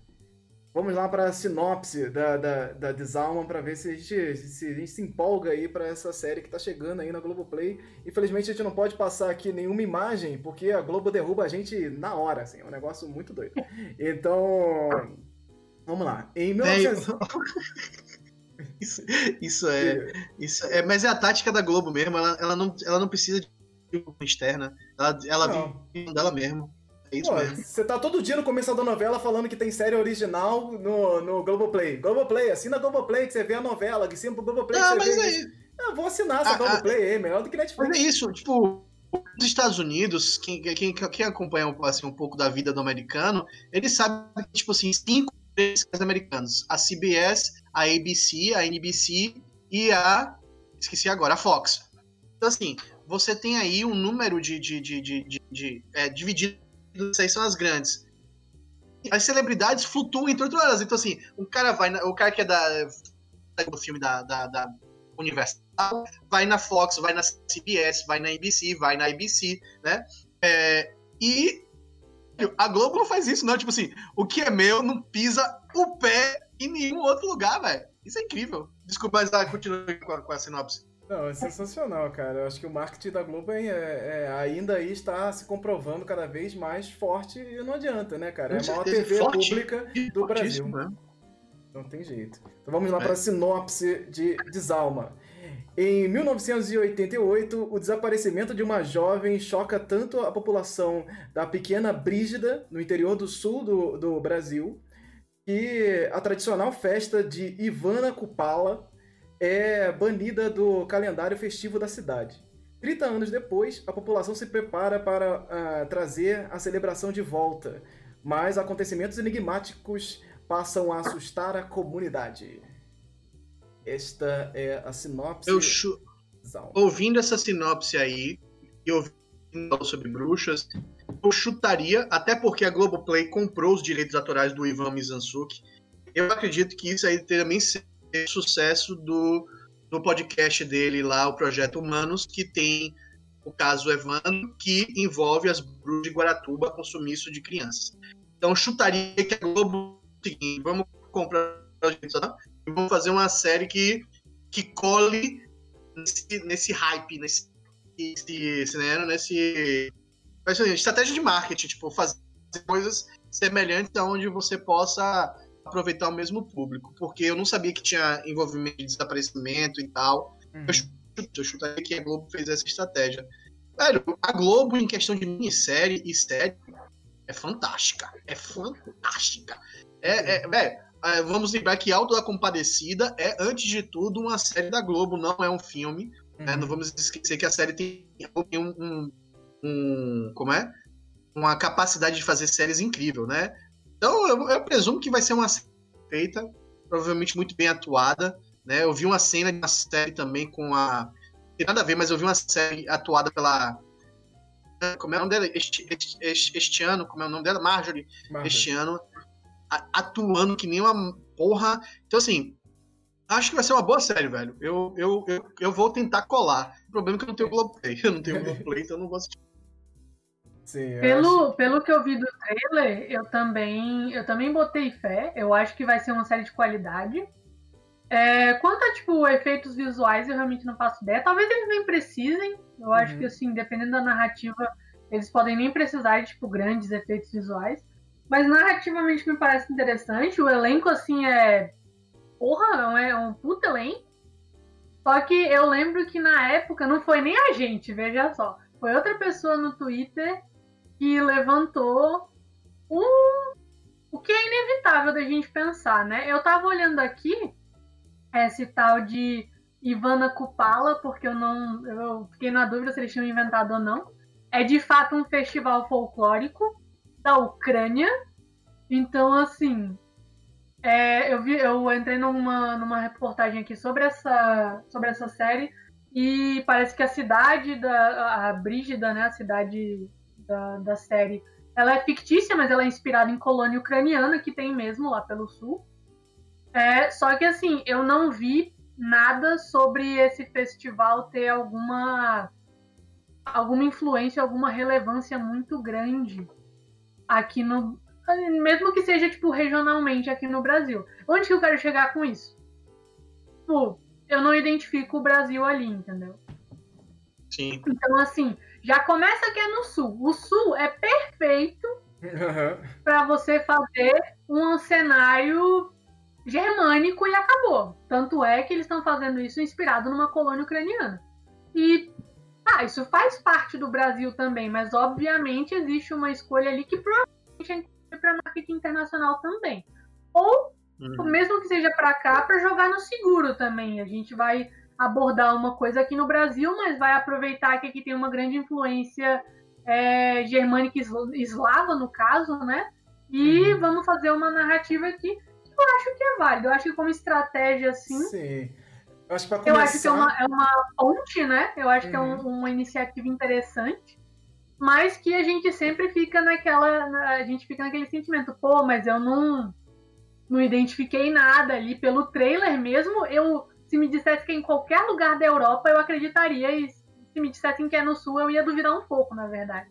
Bem, então, depois, assim, depois é. dessa, a gente só pode ficar esperando a adaptação para a série de TV do Alto da Maga Josefa, né? A da Giovanna Saviero. Oh. Eu acho que seria sensacional um Alto da Maga Josefa entrando aí num Globoplay desse aí. Então, gente, fica aí essa dica aí, Globoplay. Tem muita coisa no tem Brasil. Um, porém, tem um porém bruxa, tem um porém bruxa da Carol Kiovato também, né? Que, que tá aí arrasando é, é, no forma independente. É, é Agora, por favor, for fazer Alta Macro Zero, ou filmar no Nordeste com atores nordestinos, né, gente? É. Seguindo é, aqui. O... Não, rapidão, é que o Dantas comentou aqui que ele achou o, o Ivana Kupala acontecendo no Paraná. E assim, beleza, eu quero ver, eu quero ver como que vai ser essa, essa abordagem, né? Porque mesmo que sejam coisas é, com influência de fora, ainda dá e, e até meio inevitavelmente para colocar alguma coisa que, que pelo menos os, os, sulistas possam identificar, assim. Então, assim, acho que, é, como a gente já falou, é uma estratégia para pode, pode ser uma estratégia, né, a gente está supondo, para poder começar esse, essa empreitada no sobrenatural. E eu acho válido, mas a gente fica assim, pô, vai ser uma surpresa bacana se tiver alguma coisa mais regional que a gente identifique com mais facilidade. Seguindo aqui para nossas é, coisas de bruxas que estão saindo por aí, tivemos também, lógico, aí já em, em comemoração ao mês das bruxas mesmo, a, o remake da Convenção das Bruxas, esse clássico aí da sessão da tarde. Então vocês estão vendo aí o pôster do, do, dos anos 90 aí do lado esquerdo e do lado direito aí, Convenção das Bruxas novo aí, tá saindo é, exclusivamente pelo HBO. Então temos uma nova adaptação e uma continuação das Jovens Bruxas. Esse aí, caô clássico dos clássicos do SBT. Então, então tem uma continuação. Esse, esse, filme, esse filme é clássico mesmo. Esse é Nossa. é tipo malhação. Esse é o malhação americano. Esse esse fez sucesso pra porra, mas é um malhação da porra. é. Então, tem... Mas pior que é bem malhação mesmo. Muito. Nossa senhora. Nossa, e... eu, fui eu fui assistir esse filme só. Acho que foi esse ano, inclusive, ano passado. Mas é, é bem, é bem sessão zona da tarde mesmo, mas eu achei divertido. Mas, é divertido, é divertido. E o, o eu achei os conceitos, apesar dele ser bem. Apesar dele ser bem sessão da tarde, assim, tranquilo, eu achei os conceitos da, sobre bruxas muito bem aplicados. Pelo menos até onde eu conheço, né? A Carol Kiovato, que é escritora, é, do, né, ela escreveu Porém Bruxa e tal. Assim, ela o, o, a, a bruxa né, como símbolo, símbolo feminino e sobre é, a, mulher, é, a mulher com poder está com ela já algumas vezes. Uhum. E a Carol é uma pessoa muito bacana para acompanhar sobre aprender sobre bruxas e, e, e, e, os signos por trás das bruxas, né? É um filme assim que eu acho bem bacana, muito bacana mesmo de das pessoas assistirem para entender a bruxa como, como histórico, não como, como é, mitológico, mas como um ser histórico. Bruxas de Salem, né, é, que tem Daniel Day-Lewis no filme, e é sobre a caça às bruxas, né, de é, medieval, e é um filme poderosíssimo, assim, é uma, é uma velho, uma das obras mais angustiantes que você pode assistir, assim, porque você só vê a galera dando mal porque você sabe que vai se dar mal, tá ligado? Não tem nada que você possa falar agonia da porra. Um bom filme, As Bruxas de Salem. Deixem aí suas dicas de filmes e relacionados a bruxa, bruxarias que vocês acham legais aí também. Botem nos comentários, manda pra gente que a gente compartilha lá nas redes sociais também. É, continuando aqui nossa, nossa lista, tem muita coisa, eu separei só alguns, que eu, inclusive esse eu assisti ultimamente, terminei esses dias. Na verdade, tem que voltar a assistir o último capítulo que eu dormi, mas eu dormi porque eu tava cansado. Não porque é ruim, porque The Own House é uma animação é, muito legal é, da Disney, que vai chegar no Brasil junto da, da Disney Plus aí. Mas você consegue ir para os Estados Unidos com todo é, é, é, carinho da internet, aí você consegue ir para os Estados Unidos e voltar para o Brasil sem nenhum problema com o coronavírus e assistir The One House, que é muito legal. É, é, já chega no, no, no cardápio desse, da Disney Plus em novembro, junto no Brasil também bem bacana de, de, de, conferir, divertidíssimo. É uma coisa. A, a Lorena é fã número um aqui, eu acho que poderia falar muito mais dessa série, que é bem legal mesmo. Como é o nome dessa série? É The All, All House, é a casa, a casa coruja traduzida. Mas no, na versão brasileira eles usam o título em inglês mesmo. Cara, assim, eu, eu inclusive tinha prometido uma thread sobre elementos de folclore que, tem, que tinham na, no desenho, só que eu ainda não fiz porque eu tenho que reassistir certinho, eu não tava com tempo. Mas, ai, cara, é um desenho muito legal. Muito, muito criativo, tipo, todo o processo o processo de criação de mundo da, da, da criadora do desenho é tipo um negócio muito interessante, é, é muito no limiar assim do que do que a Disney deixaria entrar como um desenho infantil. Inclusive, inclusive, eu lembro de ter visto ela no. A, a Dana Terrace, né, que é a autora, falando em entrevista, que uma das primeiras versões de The Owl House, a protagonista, que no desenho ela vai para um, um mundo mágico, né, sai do mundo real e vai para o mundo mágico, ela na verdade ia sair do mundo real para ir para o inferno. Então. E aí. E aí a autora fez, a, fez uma alteração aí, porque senão ela sabia que não ia passar, né? Para Disney, mas ficou, ficou. Você vê que tem muitos elementos ali que eles conseguiram adaptar de uma forma tranquila para o público infantil, né? Porque é um desenho que é, é bem focado para o público infantil também. É, mas ele tem muita coisa ali que, se você pensar um pouco, é bem bizarro. E esse, falando disso que eu ia falar de, de pesquisar o que tem de folclore, não é o foco da, do desenho. Ele é um desenho bem livre, assim. Ele tem várias inspirações que vão de mitologia a, a expressões, a movimentos artísticos, a pintores famosos, a é bem bem amplo assim, e, mas ela tem ela tem uma narrativa muito interessante e eu acho que o que dá para tirar de mais interessante da da questão do desenho em si é uma coisa que não tá tipo esclarecida no desenho assim, tipo, com as palavras, mas tem uma questão muito forte do do paganismo com a igreja.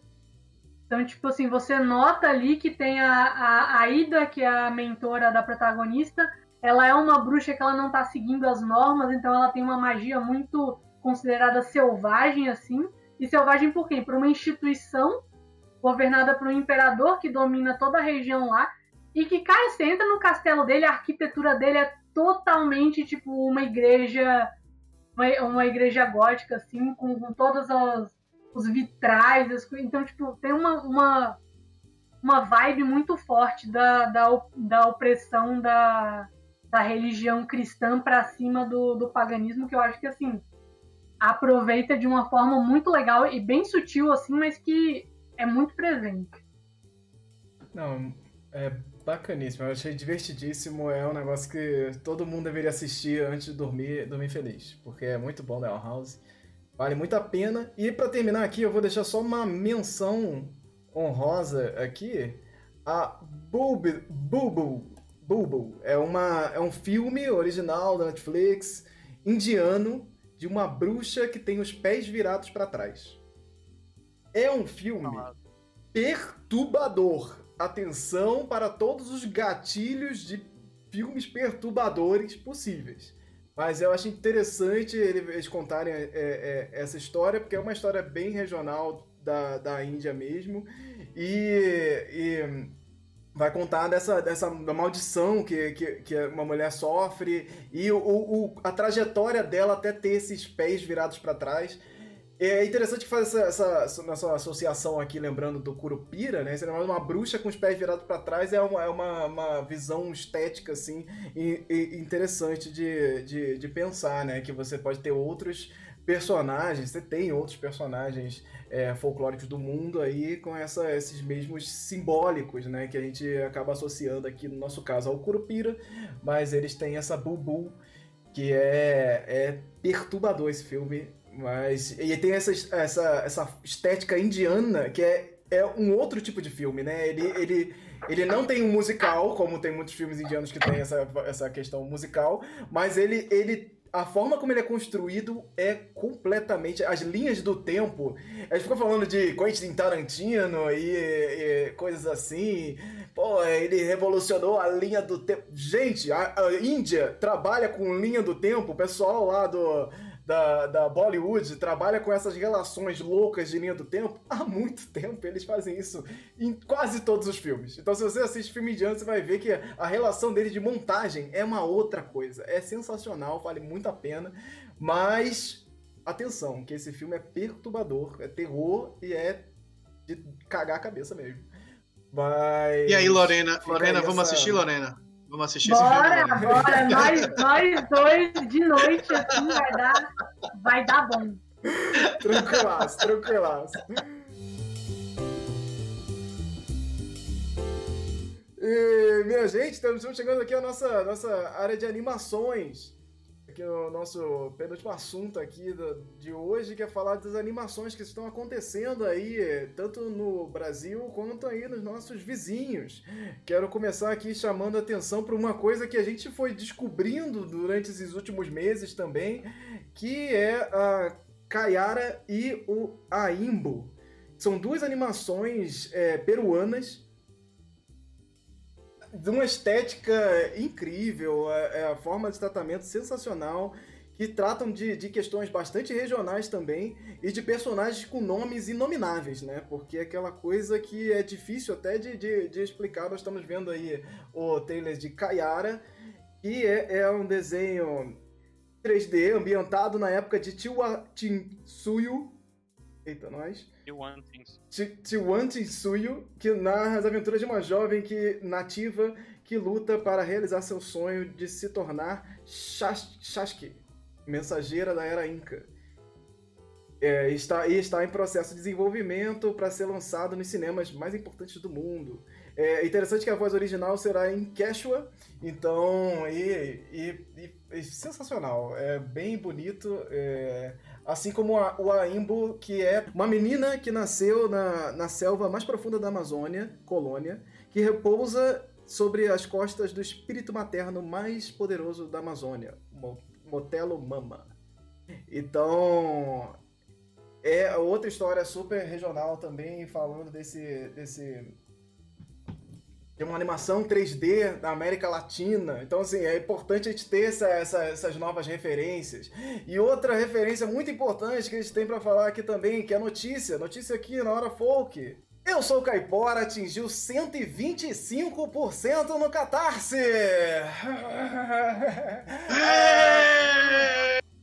Caramba, a animação que eu estava aí enchendo o saco de todo mundo nas redes sociais. Eu estava encabeçando aí esse projeto como produtor num financiamento coletivo, eu sou Caipora, menina e o poder das matas. Então, desde a última hora folk, a gente não tinha falado nada sobre eu, eu sou Caipora. E chegamos aqui já né, na, na hora folk número 6, falando desse financiamento coletivo que passou, passou de 125%, minha gente. Estamos chegando aí 2021 com esse curta-metragem inspirado aí na nossa cultura falando aí de, de, de, questões bastante importantes, símbolos bastante importantes e tudo que a gente fala aqui, com certeza, no, nas nossas lives, durante todo esse tempo aí, desde 2017, conversando aqui com vocês. E muita gente está aqui agora, inclusive, assistindo e vai ouvir, nos ouvir depois também no podcast. Chegou através de Eu Sou Caipora, dos virais e todas as, as pessoas que compartilharam. E, e mais uma vez eu estou aqui para agradecer a todos vocês por todo esse carinho. E sim, conseguimos. Estamos aí, ó, juntinho com a Imbo e Kayara aí, ó, chegando em 2021. Ah, e, rapaz. Rapaz, oh, rapaz. Gente, e, e como é que vocês têm, têm visto essa, esses novas, essas novas animações, esses novos formatos aí surgindo? É um pinguinho de esperança aí de que a gente pode é, alcançar o coração, coraçãozinho das pessoas? Pô, velho, eu acho que tô, eu boto fé. Eu só, só fico um pouco assim. Não é nem preocupada, mas eu fico curiosa, porque, por exemplo, projetos como como esse da Kayara, eu vi muito pouco divulgação. Eu não sei nem como que caiu no, como, como que caiu no meu colo. É porque eu sigo uma página no Facebook que é especificamente sobre folclore peruano. Então eles sempre estão falando de coisas naquela página e aí eles jogaram e eu fiquei sabendo desse negócio. Mas eu não não faço ideia de, por exemplo, se esse filme vai sair para fora do Peru, por exemplo. Eles falaram que iam, eu acho, mas eu não sei como é que vai ficar na prática, né?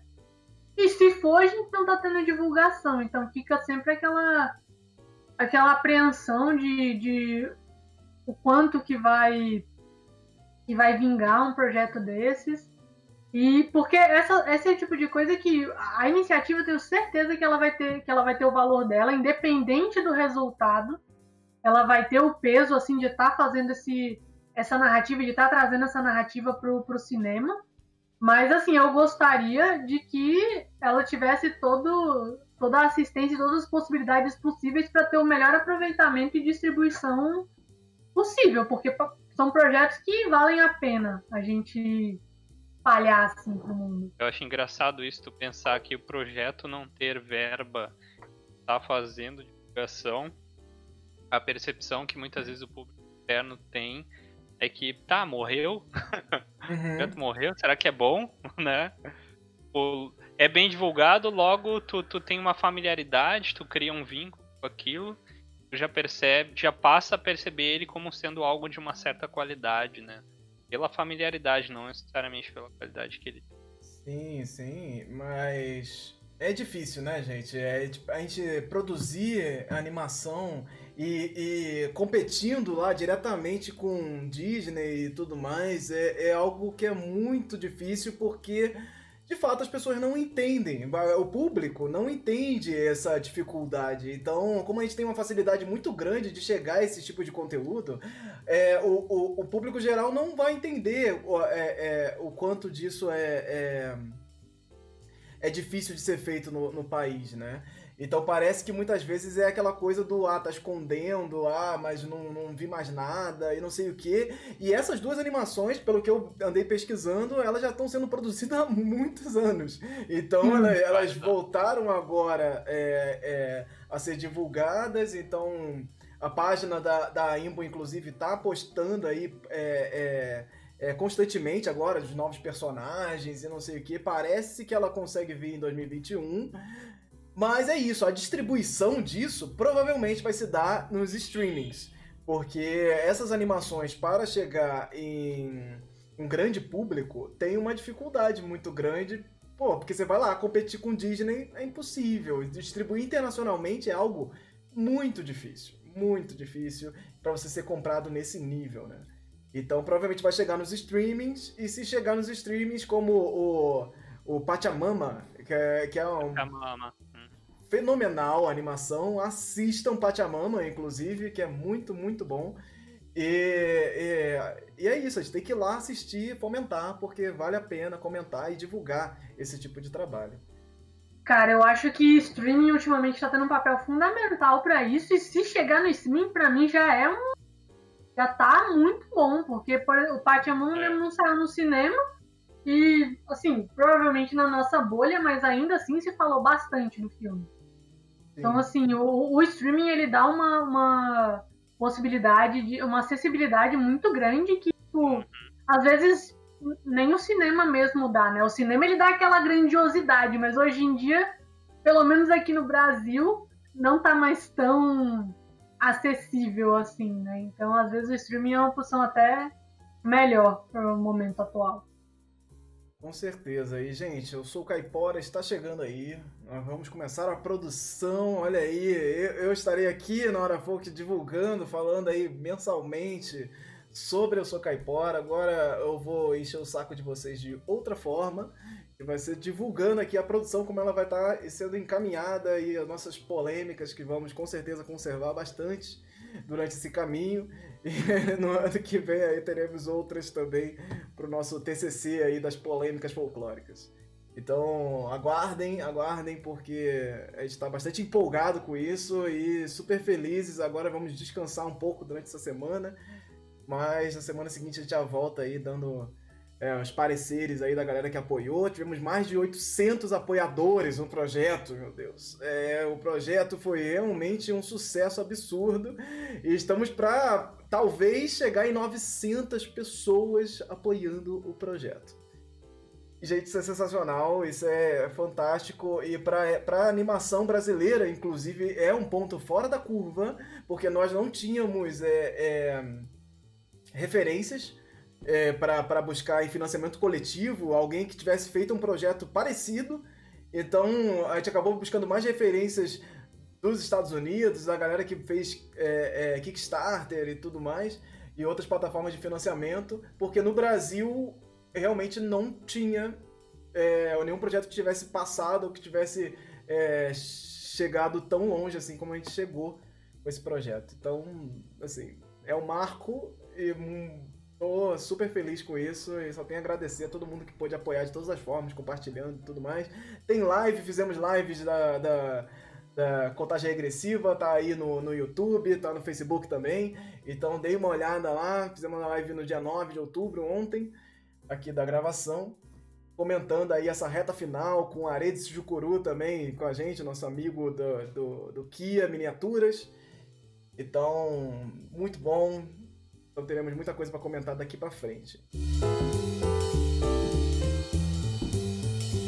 Seguindo aqui para nossa reta final, vamos para nossas rapidinhas, porque eu acho que já é um bom momento para ir para essas rapidinhas, que eu acho que não vão ser tão rapidinhas assim dessa vez.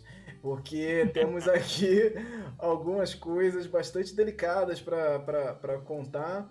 Inclusive, uma delas que eu vou tratar como rapidinha aqui, porque o, o, o Andrioli que vinha falar sobre ela aqui mais, que a gente pegou uns, umas coisas dele aqui para falar, são sobre as estátuas que estão sendo derrubadas aí Brasil afora. Então nós temos várias, várias. A estátua do Ariano Suassuna foi derrubada é, recentemente, vandalismo aí no, no Recife. Tivemos um, uma intolerância religiosa também acontecendo é, em Santos, em São Paulo, uma estátua da Iemanjá também que foi é, vandalizada. Tivemos outra no, no Alto da Lapa, em São Paulo, do, do Saci, que foi feita num, num tronco de árvore e ela também foi vandalizada.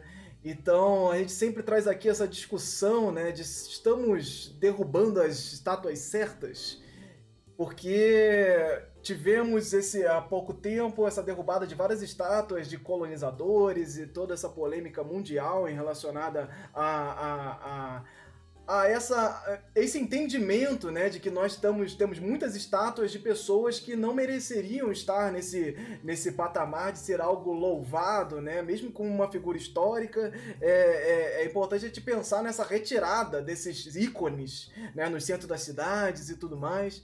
E aqui no Brasil a gente teve isso, tem isso de uma maneira um pouco diferente, né? Porque nós temos uma, uma crescente muito grande aí dessa extrema direita, de todas as problemáticas políticas.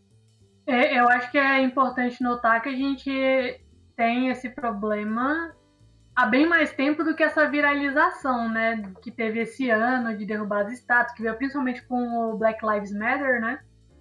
A gente já tem esses problemas de destruição de patrimônio público e patrimônio cultural há bastante tempo. A gente teve a estátua do Ipupiara lá em São Vicente, que tacaram fogo na estátua. E, ficou toda destroçada, acho que eles simplesmente desistiram de substituir. A gente teve. Ah, eu esqueci o nome da cidade agora. Mas ela fica lá, ela fica no, na, na beira do, do Rio São Francisco, né? E tinha uma. Tem, acho que ainda tem uma estátua da Iemanjá lá enorme. E que um, um deputado tentou, com um projeto de lei, mandar tirar a estátua e chegou a dizer que a seca que a cidade estava passando é porque tinham botado a estátua da Iemanjá lá. Então, eu não, isso já faz, acho que já faz uns 5, 6 anos, eu não sei. O, o ele tem um episódio do, do Popularium sobre isso, inclusive, que menciona isso. E, assim, a gente já tem esse, esse, esses ataques, né, a estátuas que remetem a elementos culturais não cristãos. Há bastante tempo, não creio que vai acabar. O que a gente está vendo hoje é só uma continuação de uma movimentação que já está aí. E é é triste em casos como o do Ipupiara, mesmo que simplesmente não colocaram a estátua de volta, não refizeram, é, é complicado porque é dar o braço a torcer, né, para esse tipo de intolerância que, assim, não tem provas no caso do Ipupiara, né, mas a tendência é que seja casos claros de intolerância religiosa, né, de, aqui, de grupos religiosos que vêm né? a estátua. Salvador aqui em Salvador teve, né? Aqui em Salvador, assim, é como você vê, tipo, pichado. É, tem, a gente tem, tem agora novo, é o. Ai, Jorge Amado e Zé Gattai sentados no vermelho, a galera esculhambar. É, os orixás já teve falando que quer tirar os orixás. É, a gente teve um monumento. Esqueci o nome agora. Eu quero falar Clarice Andrade, mas eu acho que não é esse o nome. Que que foi, que foi queimado. É, assim, é, primeira, eu, eu, vou como disclaimer e depois eu vou. Eu, é, eu entendo que no calor do momento, né, quando você quando você vê é, uma comunidade, um povo sofrendo a raiva para derrubar esses, esses monumentos. Eu entendo isso. Eu, eu, esse, esse, esse pensamento passa pela minha cabeça e eu não chamaria nem de vandalismo. Eu acho que é uma é uma atitude que eu não concordo, mas que eu entendo todo o processo que ela, que ela visa. É, eu não gosto da ideia né, de destruir arte. É, é, eu a ideia de tirar aquela arte, bota em outro lugar, bota no museu, bota placa bonitinha, ó, esse aqui foi um, foi um cara que foi um filho da tal, miserável, descarado, bota aqui e bota no museu. É, sabe por quê, gente? Porque, querendo ou não, a gente faz isso com outras obras, mas as estátuas, por elas serem públicas, por elas, elas têm uma outra significação na nossa mente. Mas ninguém aqui queima livro, uma, um, um livro de Hitler, com toda a ideologia de Hitler, é publicado, é vendido, é, é, é, é, ele existe, né? Você não, você não, não é assim que você combate a ideia, não é assim que você combate a, a mudança, né? E de novo, eu entendo todo mundo que eu entendo você, você os nativos americanos, né? Os, os indígenas americanos, eles lutam por várias coisas assim, tipo derrubar, derrubar gente que era, que era assassino, é, como é gente, cara que matou muitos indígenas. Os, o, nos Estados Unidos mesmo tem o time que é o Washington Redskins, né? Que eles querem mudar o nome. Então, assim, esses monumentos eles têm que, eles têm que serem derrubados, mas eu acredito que são pedaços de arte, né? Eles merecem ir para um museu e com todas as suas ressignificações é, colocadas dentro do museu. Eu acho que essa é a minha é, é, visão social. É o que, é o que chegaram a, a pontuar no, nos comentários. A gente falou aqui também. A gente já fez um Hora Folk sobre isso em outro, foi, outra foi. situação sobre status. É, é, é que nem o Ian falou, a gente entende a movimentação. Eu, por exemplo, achei totalmente legítima a movimentação nos Black Lives Matter de derrubar determinadas estátuas ali, dos povos indígenas de derrubar a estátua de colonizador. Eu acho que o ato em si, ele tem um, um, um, peso muito grande que eu acho muito forte, assim, eu acho interessante de, de estar rolando, mas a derrubada da estátua em, como simplesmente derrubar a estátua não é o ponto central da coisa, né? A gente não adianta só apagar aquilo, aquilo não vai apagar uh, tudo o que aconteceu. E as próprias pessoas que derrubam as estátuas, elas sabem disso. Aquilo, derrubar a estátua do Cristóvão Colombo não vai apagar tudo que ele fez. Mas naquele é, é momento catarse, havia um né? momento político para passar, passar uma mensagem. A é, questão é, ali é justamente a mensagem. Isso, e uma catarse pessoal também, né? Um momento de catarse pessoal, querendo ou não, bota-se naquele, né, da estátua toda a frustração, toda a isso tudo, de novo, isso tudo aí eu entendo. Eu não, e não sou eu que vou dizer, ah, meu Deus, para mim não tem que ser preso, não tem que acontecer nada. Eu, eu, eu vejo como uma coisa que, se fosse. Se a nossa sociedade fosse realmente sensível, não estariam mais lá e não precisariam passar por esse processo, tá vendo? Tipo, é, é, é, uhum. é, então a equação é essa. Eu entendo porque a sociedade não é sensível o suficiente para respeitar alguém na hora, meu irmão, que o sangue sobe. Não tem, não tem santo que pare, meu irmão. Não tem certeza. O, povo, o povo vira uma massa, né? O povo vira uma massa que, que vai, que vai. Não tem como parar. Não tem ninguém controlando, não pensando, é simplesmente uma energia. E aí você entende, eu pelo menos entendo, no sentido de compreender os passos. Né? sobre festivais, né? Carnaval e Festival Folclórico de Parintins. O Festival Folclórico de Parintins não será realizado neste ano está, está confirmado agora, ele foi adiado agora para outubro, novembro, não, não, lembro qual era a data, e ele foi cancelado, agora só vai acontecer em 2021. E o Carnaval do Rio e São Paulo estão comprometidos também em 2021, porque a data já mudou de fevereiro e eles não sabem quando e, e vai acontecer agora. Então nós temos aí essa, também essa notícia. Salvador, como é que está em Salvador aí, o Ian? Ian a, última notícia que eu vi, a última notícia que eu vi de Salvador é exatamente é, que é, é o, de novo, isso não tem nada. Isso é isso, isso que eu estou dizendo é conversa de WhatsApp. Então não é nada que vocês levem a fundo, pode ser maior fake news da história, mas assim, é, da história não, né? Porque, enfim, é o Carnaval de Salvador. Mas assim, é, é o que estão falando e é, é, o que estão falando, o que diz no WhatsApp que o prefeito está pensando em como fazer a festa acontecer, né?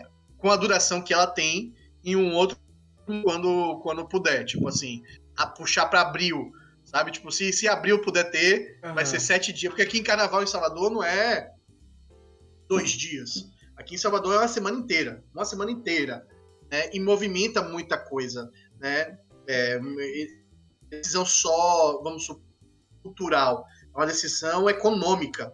É, é, é, eu sei que Janeiro também vai em São Paulo também, mas lembrando que Salvador, como turismo, ela por, por áreas de péssimas gestões, né? A nossa, o nosso turismo ele é sazonal, né? Enquanto no Rio de Janeiro e São Paulo eles conseguem se movimentar o ano inteiro. Salvador não, é carnaval, velho.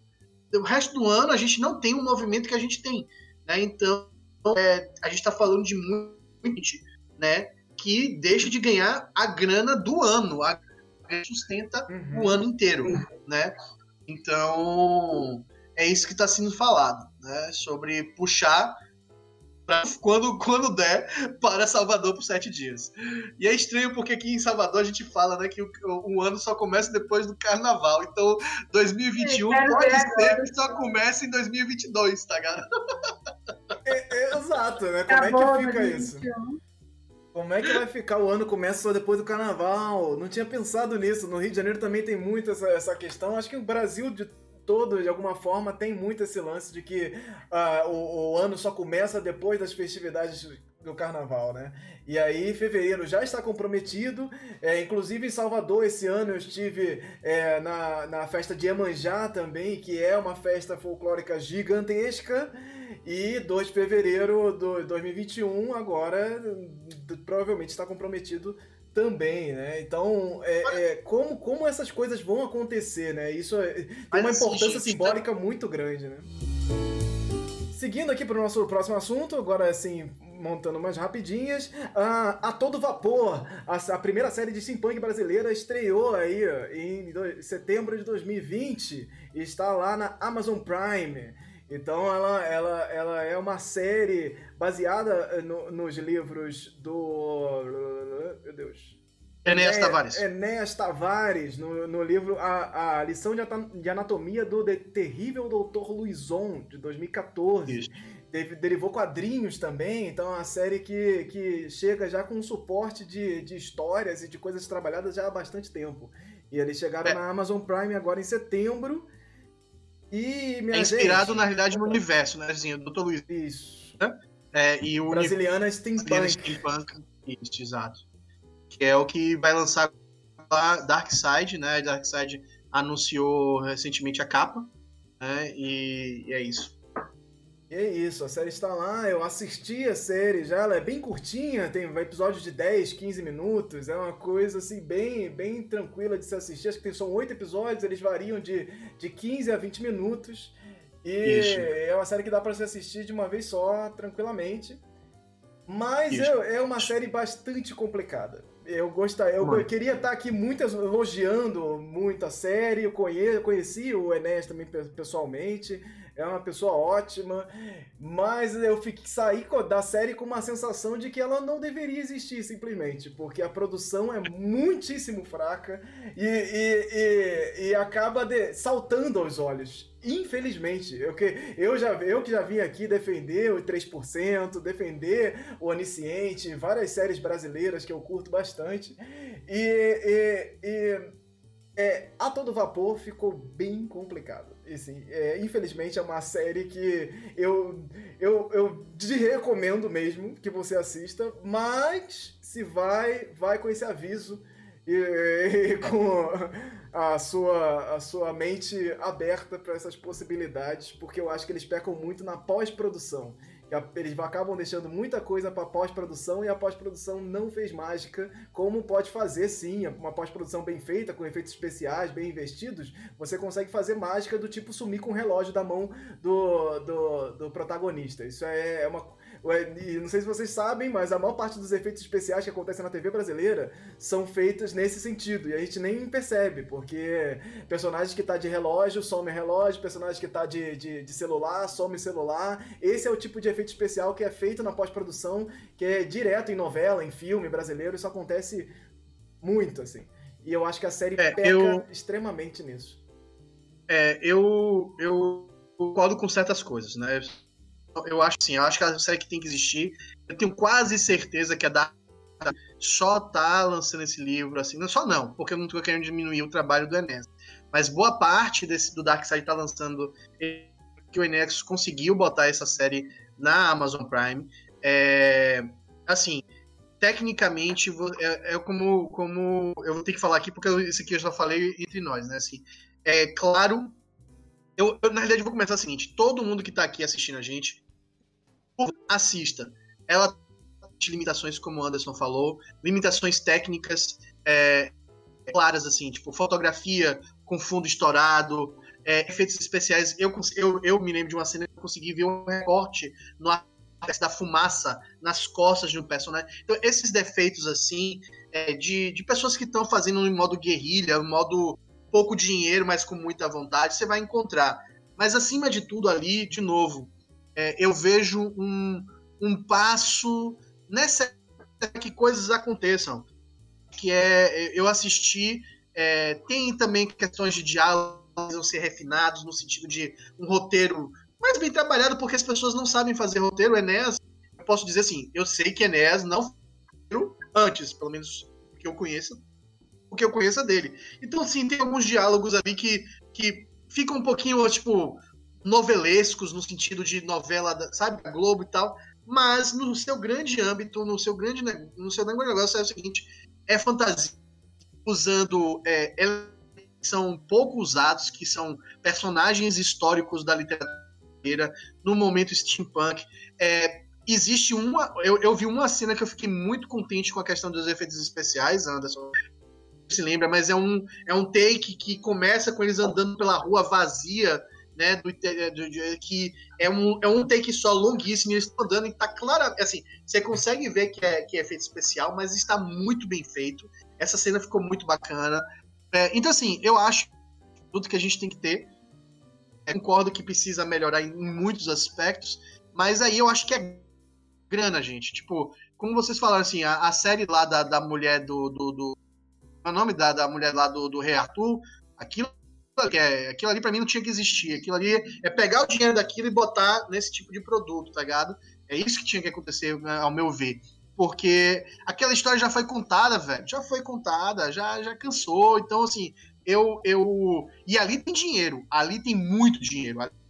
Eu acho que o Enéas fez isso com o dinheiro que ele juntou com a equipe técnica ali, né? Com, deve algum tipo de apoio, algum tipo de, de isenção de alguma coisa, e fez no, no, no suor, velho.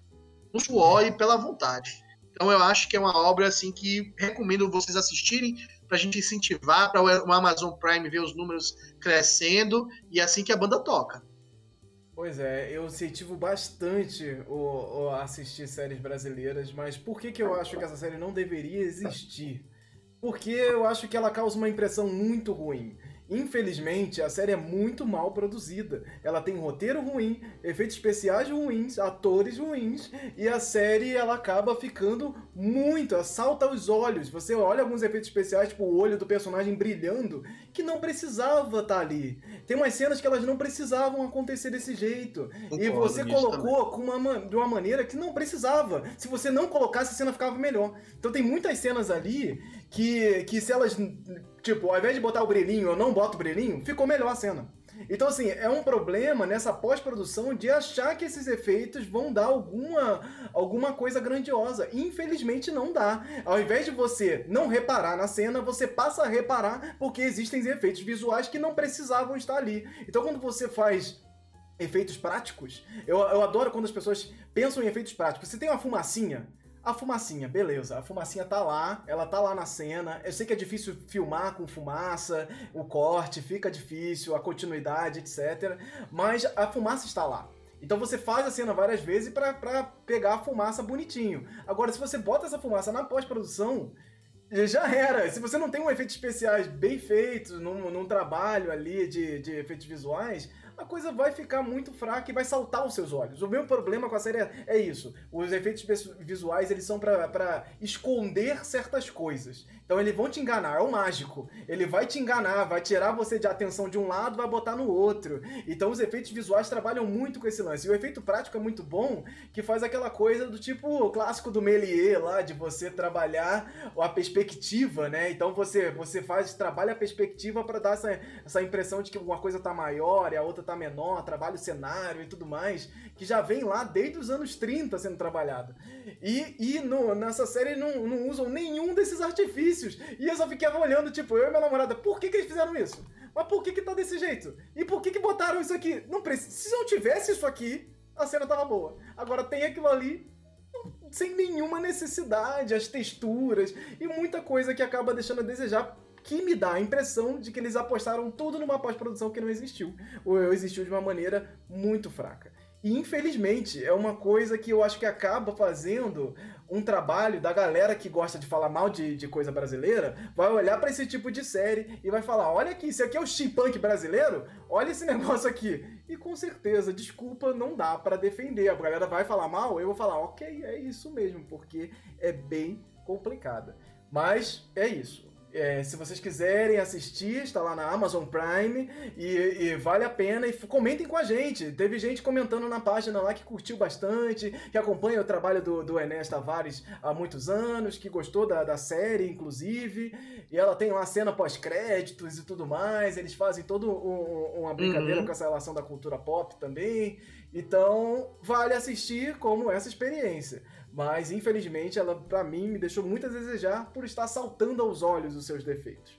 E ela acaba, apresentando mais os seus defeitos do que suas qualidades, no final das contas, com um roteiro que é muito fraco e um efeitos visuais que são muito fracos também. Mas assistam, está lá na Amazon Prime, é, a todo vapor. Eu, eu acho, eu, eu, eu acho, na realidade, que é, é o primeiro passo, na realidade. E talvez realmente, porque assim, a Amazon Prime, quem está assistindo a Amazon Prime, está acostumado com o nível de, de, de, de, de técnica, talvez, que realmente.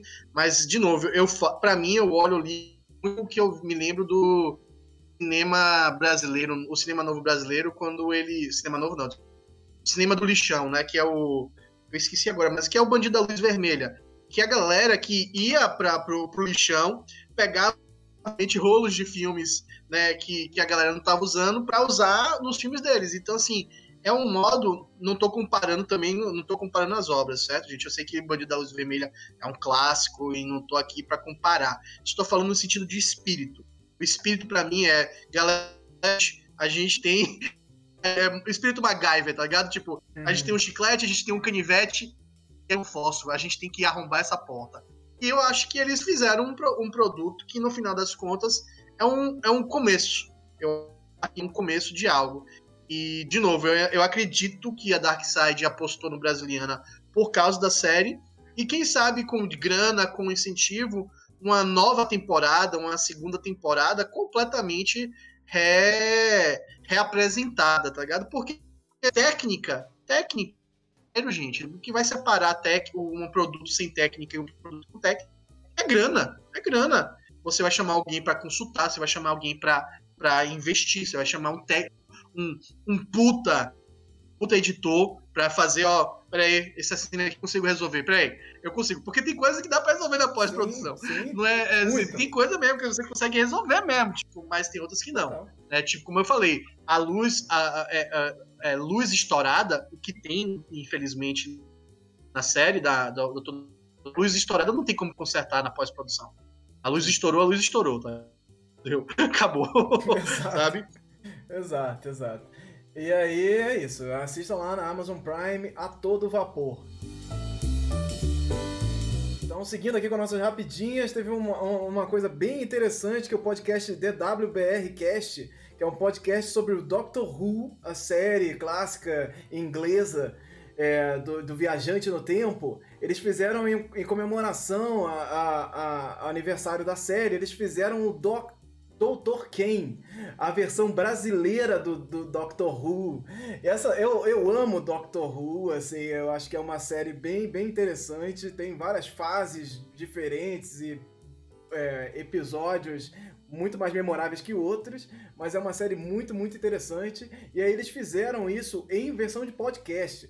O Doctor Who, ele é clássico já desde os anos 50, é, na, na, Inglaterra, é uma das séries mais clássicas de todos os tempos, é uma das séries que mais tem temporadas, inclusive, que ela continua aí desde os anos 50 é, em, em, em rotatividade aí rolando. E aí eles fizeram, eles têm uma versão de podcast, o Doctor Who, que é, na, na Inglaterra tem essa, essa tradição de rádio, essa, esse, uhum. esse, esse, esse, essa novela da, da rádio, é um clássico, assim, absoluto. Então eles estão na rádio há muitos anos e aí eles foram para o formato de podcast também lá na BBC. Então, é, esse, esse, formato de podcast também existe há muitos anos e são essas, teleno, essas novelas, né? Que são radionovelas, é, que são narrativas feitas ali, todos em formato em podcast, contando a história, passo a passo, com som, uma super produção feita pela BBC.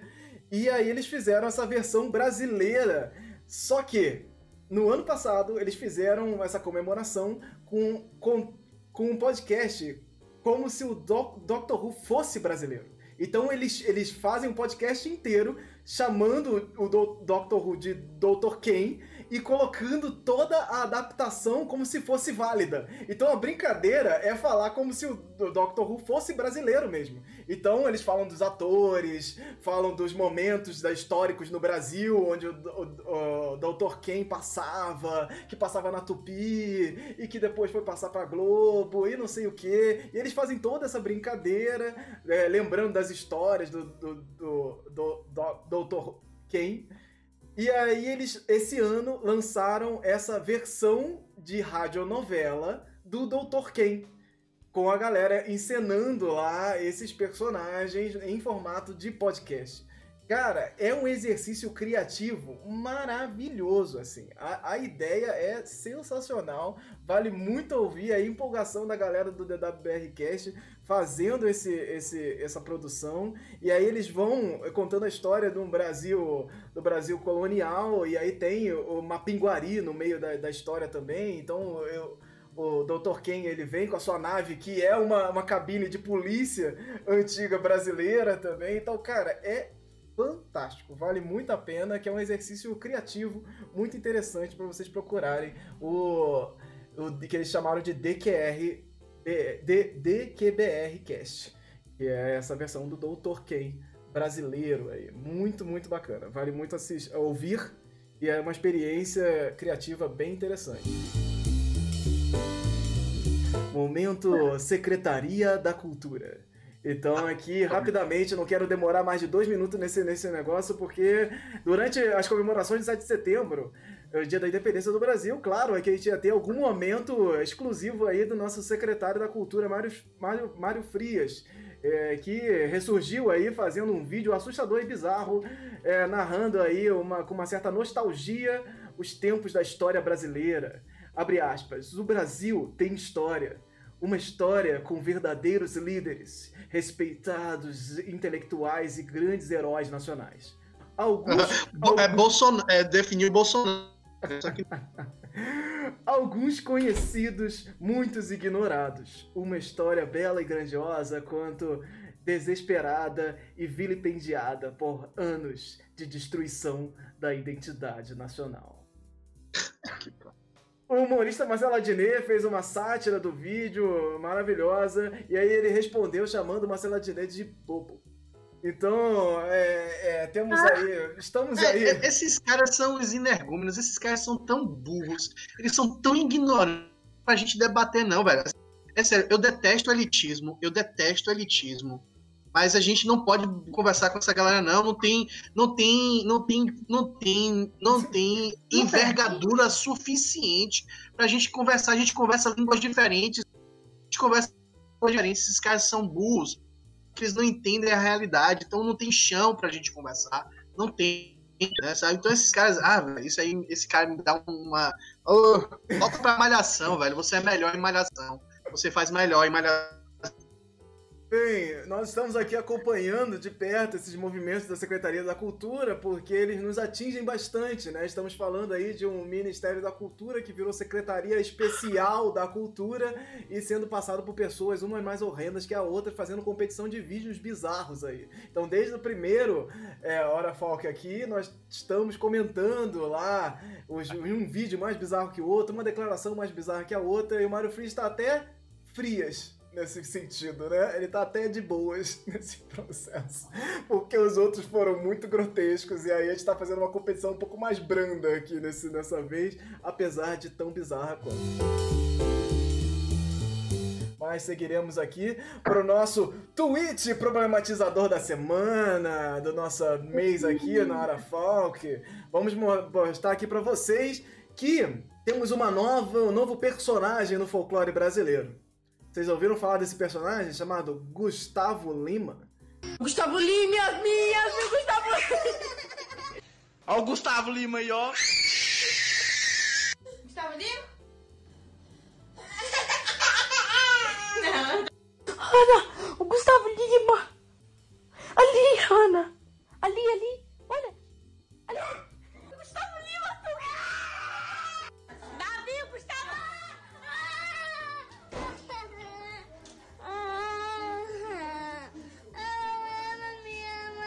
Então é isso que temos aí, crianças correndo ao, ao serem anunciados aí.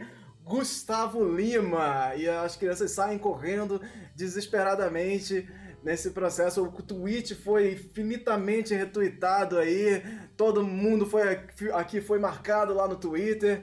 Então é, é uma coisa que é, a, gente, a gente demorou a entender da onde que veio isso por que, que as pessoas estavam chamando Gustavo Lima e as crianças estavam correndo. Então, é, é, tivemos um comentário lá que me, me, elucidou um pouco nesse lance, que na verdade foi uma piada que começou com um, um, alguém, eu acho que no TikTok, fazendo essa. chamando com tom de, é, é, é de medo o Gustavo Lima aleatoriamente pro sobrinho dela. E aí, isso virou um meme. Então as pessoas começaram a chamar Gustavo Lima, a falar Gustavo Lima para as crianças e virou um meme. E as crianças saíram correndo, desesperadas. É, mas, mas porque a, a, pessoa estava falando em tom é, de, de assustar. Então a, a, a, ideia é que acabou virando um meme, e aí a pessoa foi chamar que era o novo personagem do folclore brasileiro, Gustavo Lima. É, demorou porque isso tem um tom de uma piada, um sarcasmo que eu acho que é, tá, tá muito diferente do tom brasileiro de piada, então demorou um pouco para pegar por que, que Gustavo Lima virou esse personagem novo do folclore brasileiro. Vocês chegaram a ver isso? É, é, vocês foram atingidos por esse, esse Gustavo tá Lima? Na tu... Tá na Twitter esfera, eu não Você tá não, mas, mas... Você é um ser iluminado e abençoado. Obrigado. E não, cara, e nem pretendo ver, assim. Espera, é um universo tóxico, né? Passa é longe. Nossa, não, não é, na opinião, não é um fato. Não, é muito louco, né? Que essa, essa, essa relação que, que se tem de piada com um personagem do folclore brasileiro é um negócio super recorrente aí, né, gente? A gente tem isso aí. Uhum. É, é, estamos entrando agora no, no período eleitoral e eu já ouvi em alguns podcasts nessa semana o candidato folclórico. Esse termo, ah. candidato folclórico, é, é bastante usado no meio jornalístico e vamos ouvir muito e muito mais aí uh, sendo colocadas personagens do folclore brasileiro, políticos e pessoas que estão concorrendo agora às eleições, como se essa pessoa fosse algo é, eu, eu acho até difícil de descrever, que eu não sei se isso é bom ou ruim. Às vezes parece que é bom, às vezes parece que é ruim, né? O cara ser um personagem folclórico. Mas ele é um personagem que ele tá descolado da realidade. Eu acho que é mais ou menos isso. A pessoa ser, ser uma personagem que tá descolada da realidade. Aí chamam ele de um personagem folclórico. Existe muito esse termo também no futebol, que é o personagem folclórico do futebol e tal.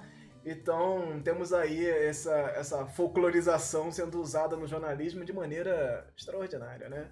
Então, toda vez a gente vem aqui trazer esse ponto e dizer que, pô, gente, vamos, vamos usar folclore da maneira certa aí, né? Pelo amor de Deus, né, gente? Então, temos aí o Gustavo Lima e muita gente marcou a gente nesse, nesse, nesse tweet. E, gente, não, Gustavo Lima, assim como o Chupacu, não é um personagem folclórico. tá bom.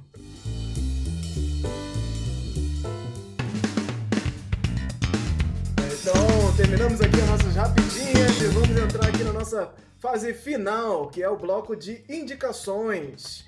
Então, o que nós estamos consumindo e que tem rolado aí nos últimos tempos, o que vocês têm de indicações aí na área de folclore, mitologia, cultura, vocês têm consumido aí nesses últimos meses, os últimos tempos aí, ficamos bastante tempo sem, sem hora folk aqui. Tivemos Somando Visões lá também. Eu já vou começar aqui com minha indicação, que é o Somando Visões 2020. Passou, mas ele tá lá. Então ele está aí no YouTube do Folclore BR. É a nossa a quarta edição do Somando Visões. Tivemos vários bate-papos sensacionais. Foi realmente. Foram 10 lives aconteceram no mês de agosto. Então se você está chegando aqui agora no, no Folclore BR, dá uma olhadinha lá. Ah, é, tem uma playlist do Somando Visões 2020. Você pode assistir todos os episódios, pode ouvir como se fosse um podcast também, fazendo outras coisas, ouvindo lá, deixando ele aberto. Tivemos, falamos de mitologia cristã, falamos de mitologia brasileira, problematizamos a mitologia brasileira aqui, falamos de sertão punk e, e vários movimentos. Então, assim, foi bem legal esse ano. Falamos de oralidade, então tem muitos assuntos. Falamos de lobisomem com a Lorena aqui, que está aqui presente também. Foi muito bom, valeu, valeu bastante a pena esse ano, tá bastante especial. Então, procure aí o Somando Visões 2020. Vocês aí, minha gente, o que vocês têm pra. Hoje eu tenho coisa, impressionantemente. Geralmente eu esqueço. Aê! Mas eu tenho. É... Só que assim, são coisas principalmente que muito que eu fiquei sabendo por alto, não tive oportunidade de, de consumir ainda, mas tá, tá muito popular agora um, um jogo de. Acho que é plataforma, não sei, que é o, que é o Hades. E eu só Ele vi é um o. roguelite, na real, não é bem.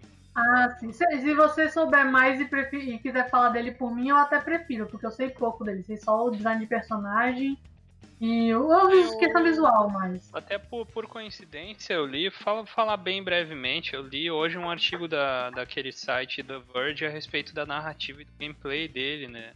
Mas é, ele, ele é um, é um, traz um, uma ressignificação de toda aquela questão da mitologia grega e romana e é um filho de Hades e, e tá de saco cheio de ficar lá no, no submundo. E daí tu quer ir lá pra, pra a parte da Terra conversar com a tua mãe, que eu acho que é Persephone, né? E, e aí, moral da história é que todos esse, todo esse estilo de roguelite, ele tem alguns elementos em comum. Tu vai morrer horrores, tu vai voltar pro início do jogo toda vez que tu morrer, e toda vez que tu voltar para fazer o caminho é tudo diferente, porque é gerado procedural, né? Que é o, é o, termo que se fala. Então esse jogo funciona desse jeito, só que ele incorporou os elementos do gameplay na narrativa. Que tu é um filho de Hades, tu não morre. Então tu é derrotado ah. e tu volta pro início, só que tu. Aí tu tem a opção do jogo de voltar. Toda vez que tu morre, ou tu volta mais forte, ou os inimigos voltam mais fracos, aí tem várias opções. E aí eles incorporaram isso, tem vários outros elementos muito mais complexos na narrativa. Tu vai construindo ao longo do jogo alianças com os deuses do Olimpo, porque é morar no Olimpo, né? Todo mundo fala que o Olimpo é uma maravilha e tu mora no submundo. E é um tédio. então, tem, tem, esse ponto. Não vou me estender também, continua aí, Lorena. Não, tá, então aí fica a recomendação. Eu só tinha visto questão visual mesmo, e só de visual eu já achei fantástico é a bom. questão do jogo. É, além disso, tem. Essa é mais para quem tem Twitter mesmo, mas mesmo que você não tenha, você consegue acessar. Tem uma, uma thread, né? Que é essa sequência de tweets, né? Falando sobre um assunto só. É de uma, de uma conta de uma mulher que estuda a questão cultural e histórica da China. E ela fez um, uma sequência inteira falando, é, discorrendo sobre a animação da Mulan, né, de 98 E todas as, todos os elementos que tinham alinhados a, a, realmente alinhados à questão cultural e o que, que não fazia sentido. Então é tipo é, uma, é um, um, fio bem longo, assim, ela vai discorrendo várias coisas muito pequenas, assim, de, de detalhes de cenário, de falas, e assim, e vai falando o que que, o que, que faz sentido e o que, que não faz. Eu tava olhando aqui, ele atualmente tem 48.600 likes, então, assim, é um viral. E eu recomendo bastante, eu, eu achei, aprendi muitas coisas lá e é sempre, é sempre divertido ver esse tipo de curiosidade. Eu vou botar o, o arroba dela, né, ali na, no chat para quem quiser acessar. Mas. E também porque eu tenho dificuldade de falar, mas é tipo. Shiran com X J Zal. Eu vou escrever ali certinho. Mas enfim, recomendo bastante essa thread. É, além disso, eu só vi o primeiro episódio, não sei se tem mais, mas tá. Voltou aí a vida a continuação de Nuyasha, que é aquele ah, anime antigão aí que é com os filhos dos personagens do desenho antigo. E no Yasha tem uma temática folclórica e cultural muito grande, principalmente porque ela é toda pautada em, em yokais, né? Por mais que tenha bastante liberdade, assim. Saiu o primeiro episódio, eu não lembro muito do desenho antigo de Nuyasha, né? Eu tenho uma memória bem vaga, mas pelo primeiro episódio eu já achei bem divertido. Então eu fico aí de recomendação. E por último, para quem gosta de desenhar aí, eu tô eu propus o desafio esse mês do Dia das Visagens para quem quiser combinar o Halloween com o Dia do Saci, ao invés de ficar essa briga, né? Aí a proposta que eu, que eu, tro que eu trago para vocês é postar no dia 31 de outubro uma, uma ilustração qualquer que combine qualquer tipo de elemento do Halloween com assombrações do Brasil, com criaturas do folclore brasileiro, para a gente ver o que, a gente consegue tirar de legal dessa combinação, né? Eu vou tentar trazer alguma coisa também e eu tô, tô ansiosa para ver o que, o pessoal vai desenhar. Mas para quem quiser saber mais coisa, eu postei, eu tenho os posts no Instagram, no Twitter e no Facebook com as informações do desafio. Você olha lá, procura por Dia das Visagens e você acha. Perfeito, perfeito. Mikael Kits, o que, que você tem pra gente? Cara, eu. Como eu não tenho consumido. Na realidade, eu tenho consumido muita bateria. Então, fica mais difícil de recomendar, assim, novidades, né? Mas, é, como a gente tá falando tanto de Netflix da vida, Netflix, eu recomendo um documentário que tem no Netflix. Eu fiquei desde uh, quando ele foi lançado. Uh, eu fiquei, assim, bem atento para ver se ele saía, ficava disponível e tal. Eu não lembro qual é o título que tá em português, mas eu acho que é O Caminho da Anaconda. Eu sei que ele foi feito pela TV Caracol, que é aqui da, da, da Colômbia. Ele é filmado na Colômbia, inclusive na Amazônia colombiana. E o, o título original dele é El Sendero de la Anaconda. Ele fala uma série de questões muito interessantes ambientais. Tem alguns pesquisadores, histórias de vida lá é uma ideia que surgiu, cara, lá, vendo com os povos indígenas, mais de 40 anos daquela região, uma ideia de tu criar o maior parque ambiental do planeta, que seria o caminho entre o Pacífico até as Guianas, ali, só de parque natural, para tu ter um trânsito de biodiversidade e preservação tanto de vida quanto das culturas que tem ali é, absurdo. Então, iria dos Andes até a, a, a, as Guianas, passando aqui por, pelo Amazonas, né, pega Peru, sobe ali também um pedaço da Venezuela e tal. Então é muito interessante porque ele leva a questão socioambiental nesse documentário. É, eu acho que vale muito a pena para ter um visão diferente da, dessa questão toda. E tu não imaginar que a Amazônia é uma coisa só, né? A Amazônia é pluralidade absurda. Outra recomendação que eu dou é um tanto quanto inalcançável para nós brasileiros, mas fica uma, uma recomendação. Esse mês foi lançado um jogo de detetive analógico uh, por assinatura nos Estados Unidos da Bruxa de Blair. Então, a Lionsgate tá, já faz alguns anos meio que dando ressuscitada na Bruxa de Blair aí, vendo qual é que é e tal. Ela detém os direitos. Saiu um jogo ano passado e agora tá saindo esse jogo detetive. Eu acho o formato bem interessante, eles estão fazendo junto com a plataforma Hunt a Killer, huntakiller.com. Eles já têm um programa de assinatura nos Estados Unidos há muito tempo. E eles fazem mais ou menos temporadas. E, e a moral da história é assim: tu assina por incríveis 25 dólares, que facinho se transformam em 500 reais aqui. paga Total. 25 dólares, chega uma caixinha com uma coisinha e já paga 500 reais. Nossa. Então, 5 dólares. E aí tu recebe uma caixa por mês, tu assina todo mês. Recebe uma caixa com pedaços de pistas para tu resolver um, um mistério maior que tá acontecendo ali dentro da cidade da Bruxa de Black, tem a ver com o desaparecimento do ente e tal. E um mistério maior que tu vai solucionar só daqui a seis meses ele de fato. Assim.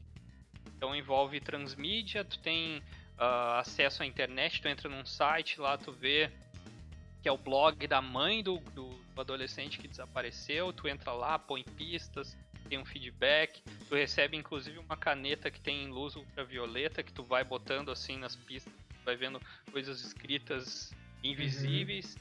A, a, produção é sensacional, só que infelizmente para nós latino-americanos é inviável, né? Mas, mas fica a dica para vocês ficarem antenados, eu acho um formato bem bacana de, de investigação e tu investiga no teu tempo, tem fórum, recebe o um mapa da cidade e tal, bem bacana. Então essas são as duas indicações que eu. Perfeito, perfeito. É, Ian Fraser. Eu não tenho um, galera. A, única, o único ser folclórico que agora é Jack Bauer em 24 horas. brincando, brincando. É, eu, eu sim, eu tô muito concentrado em muitos projetos e tal. Então, meu, nem a última vez que eu abri um livro, sabe? Então eu tô.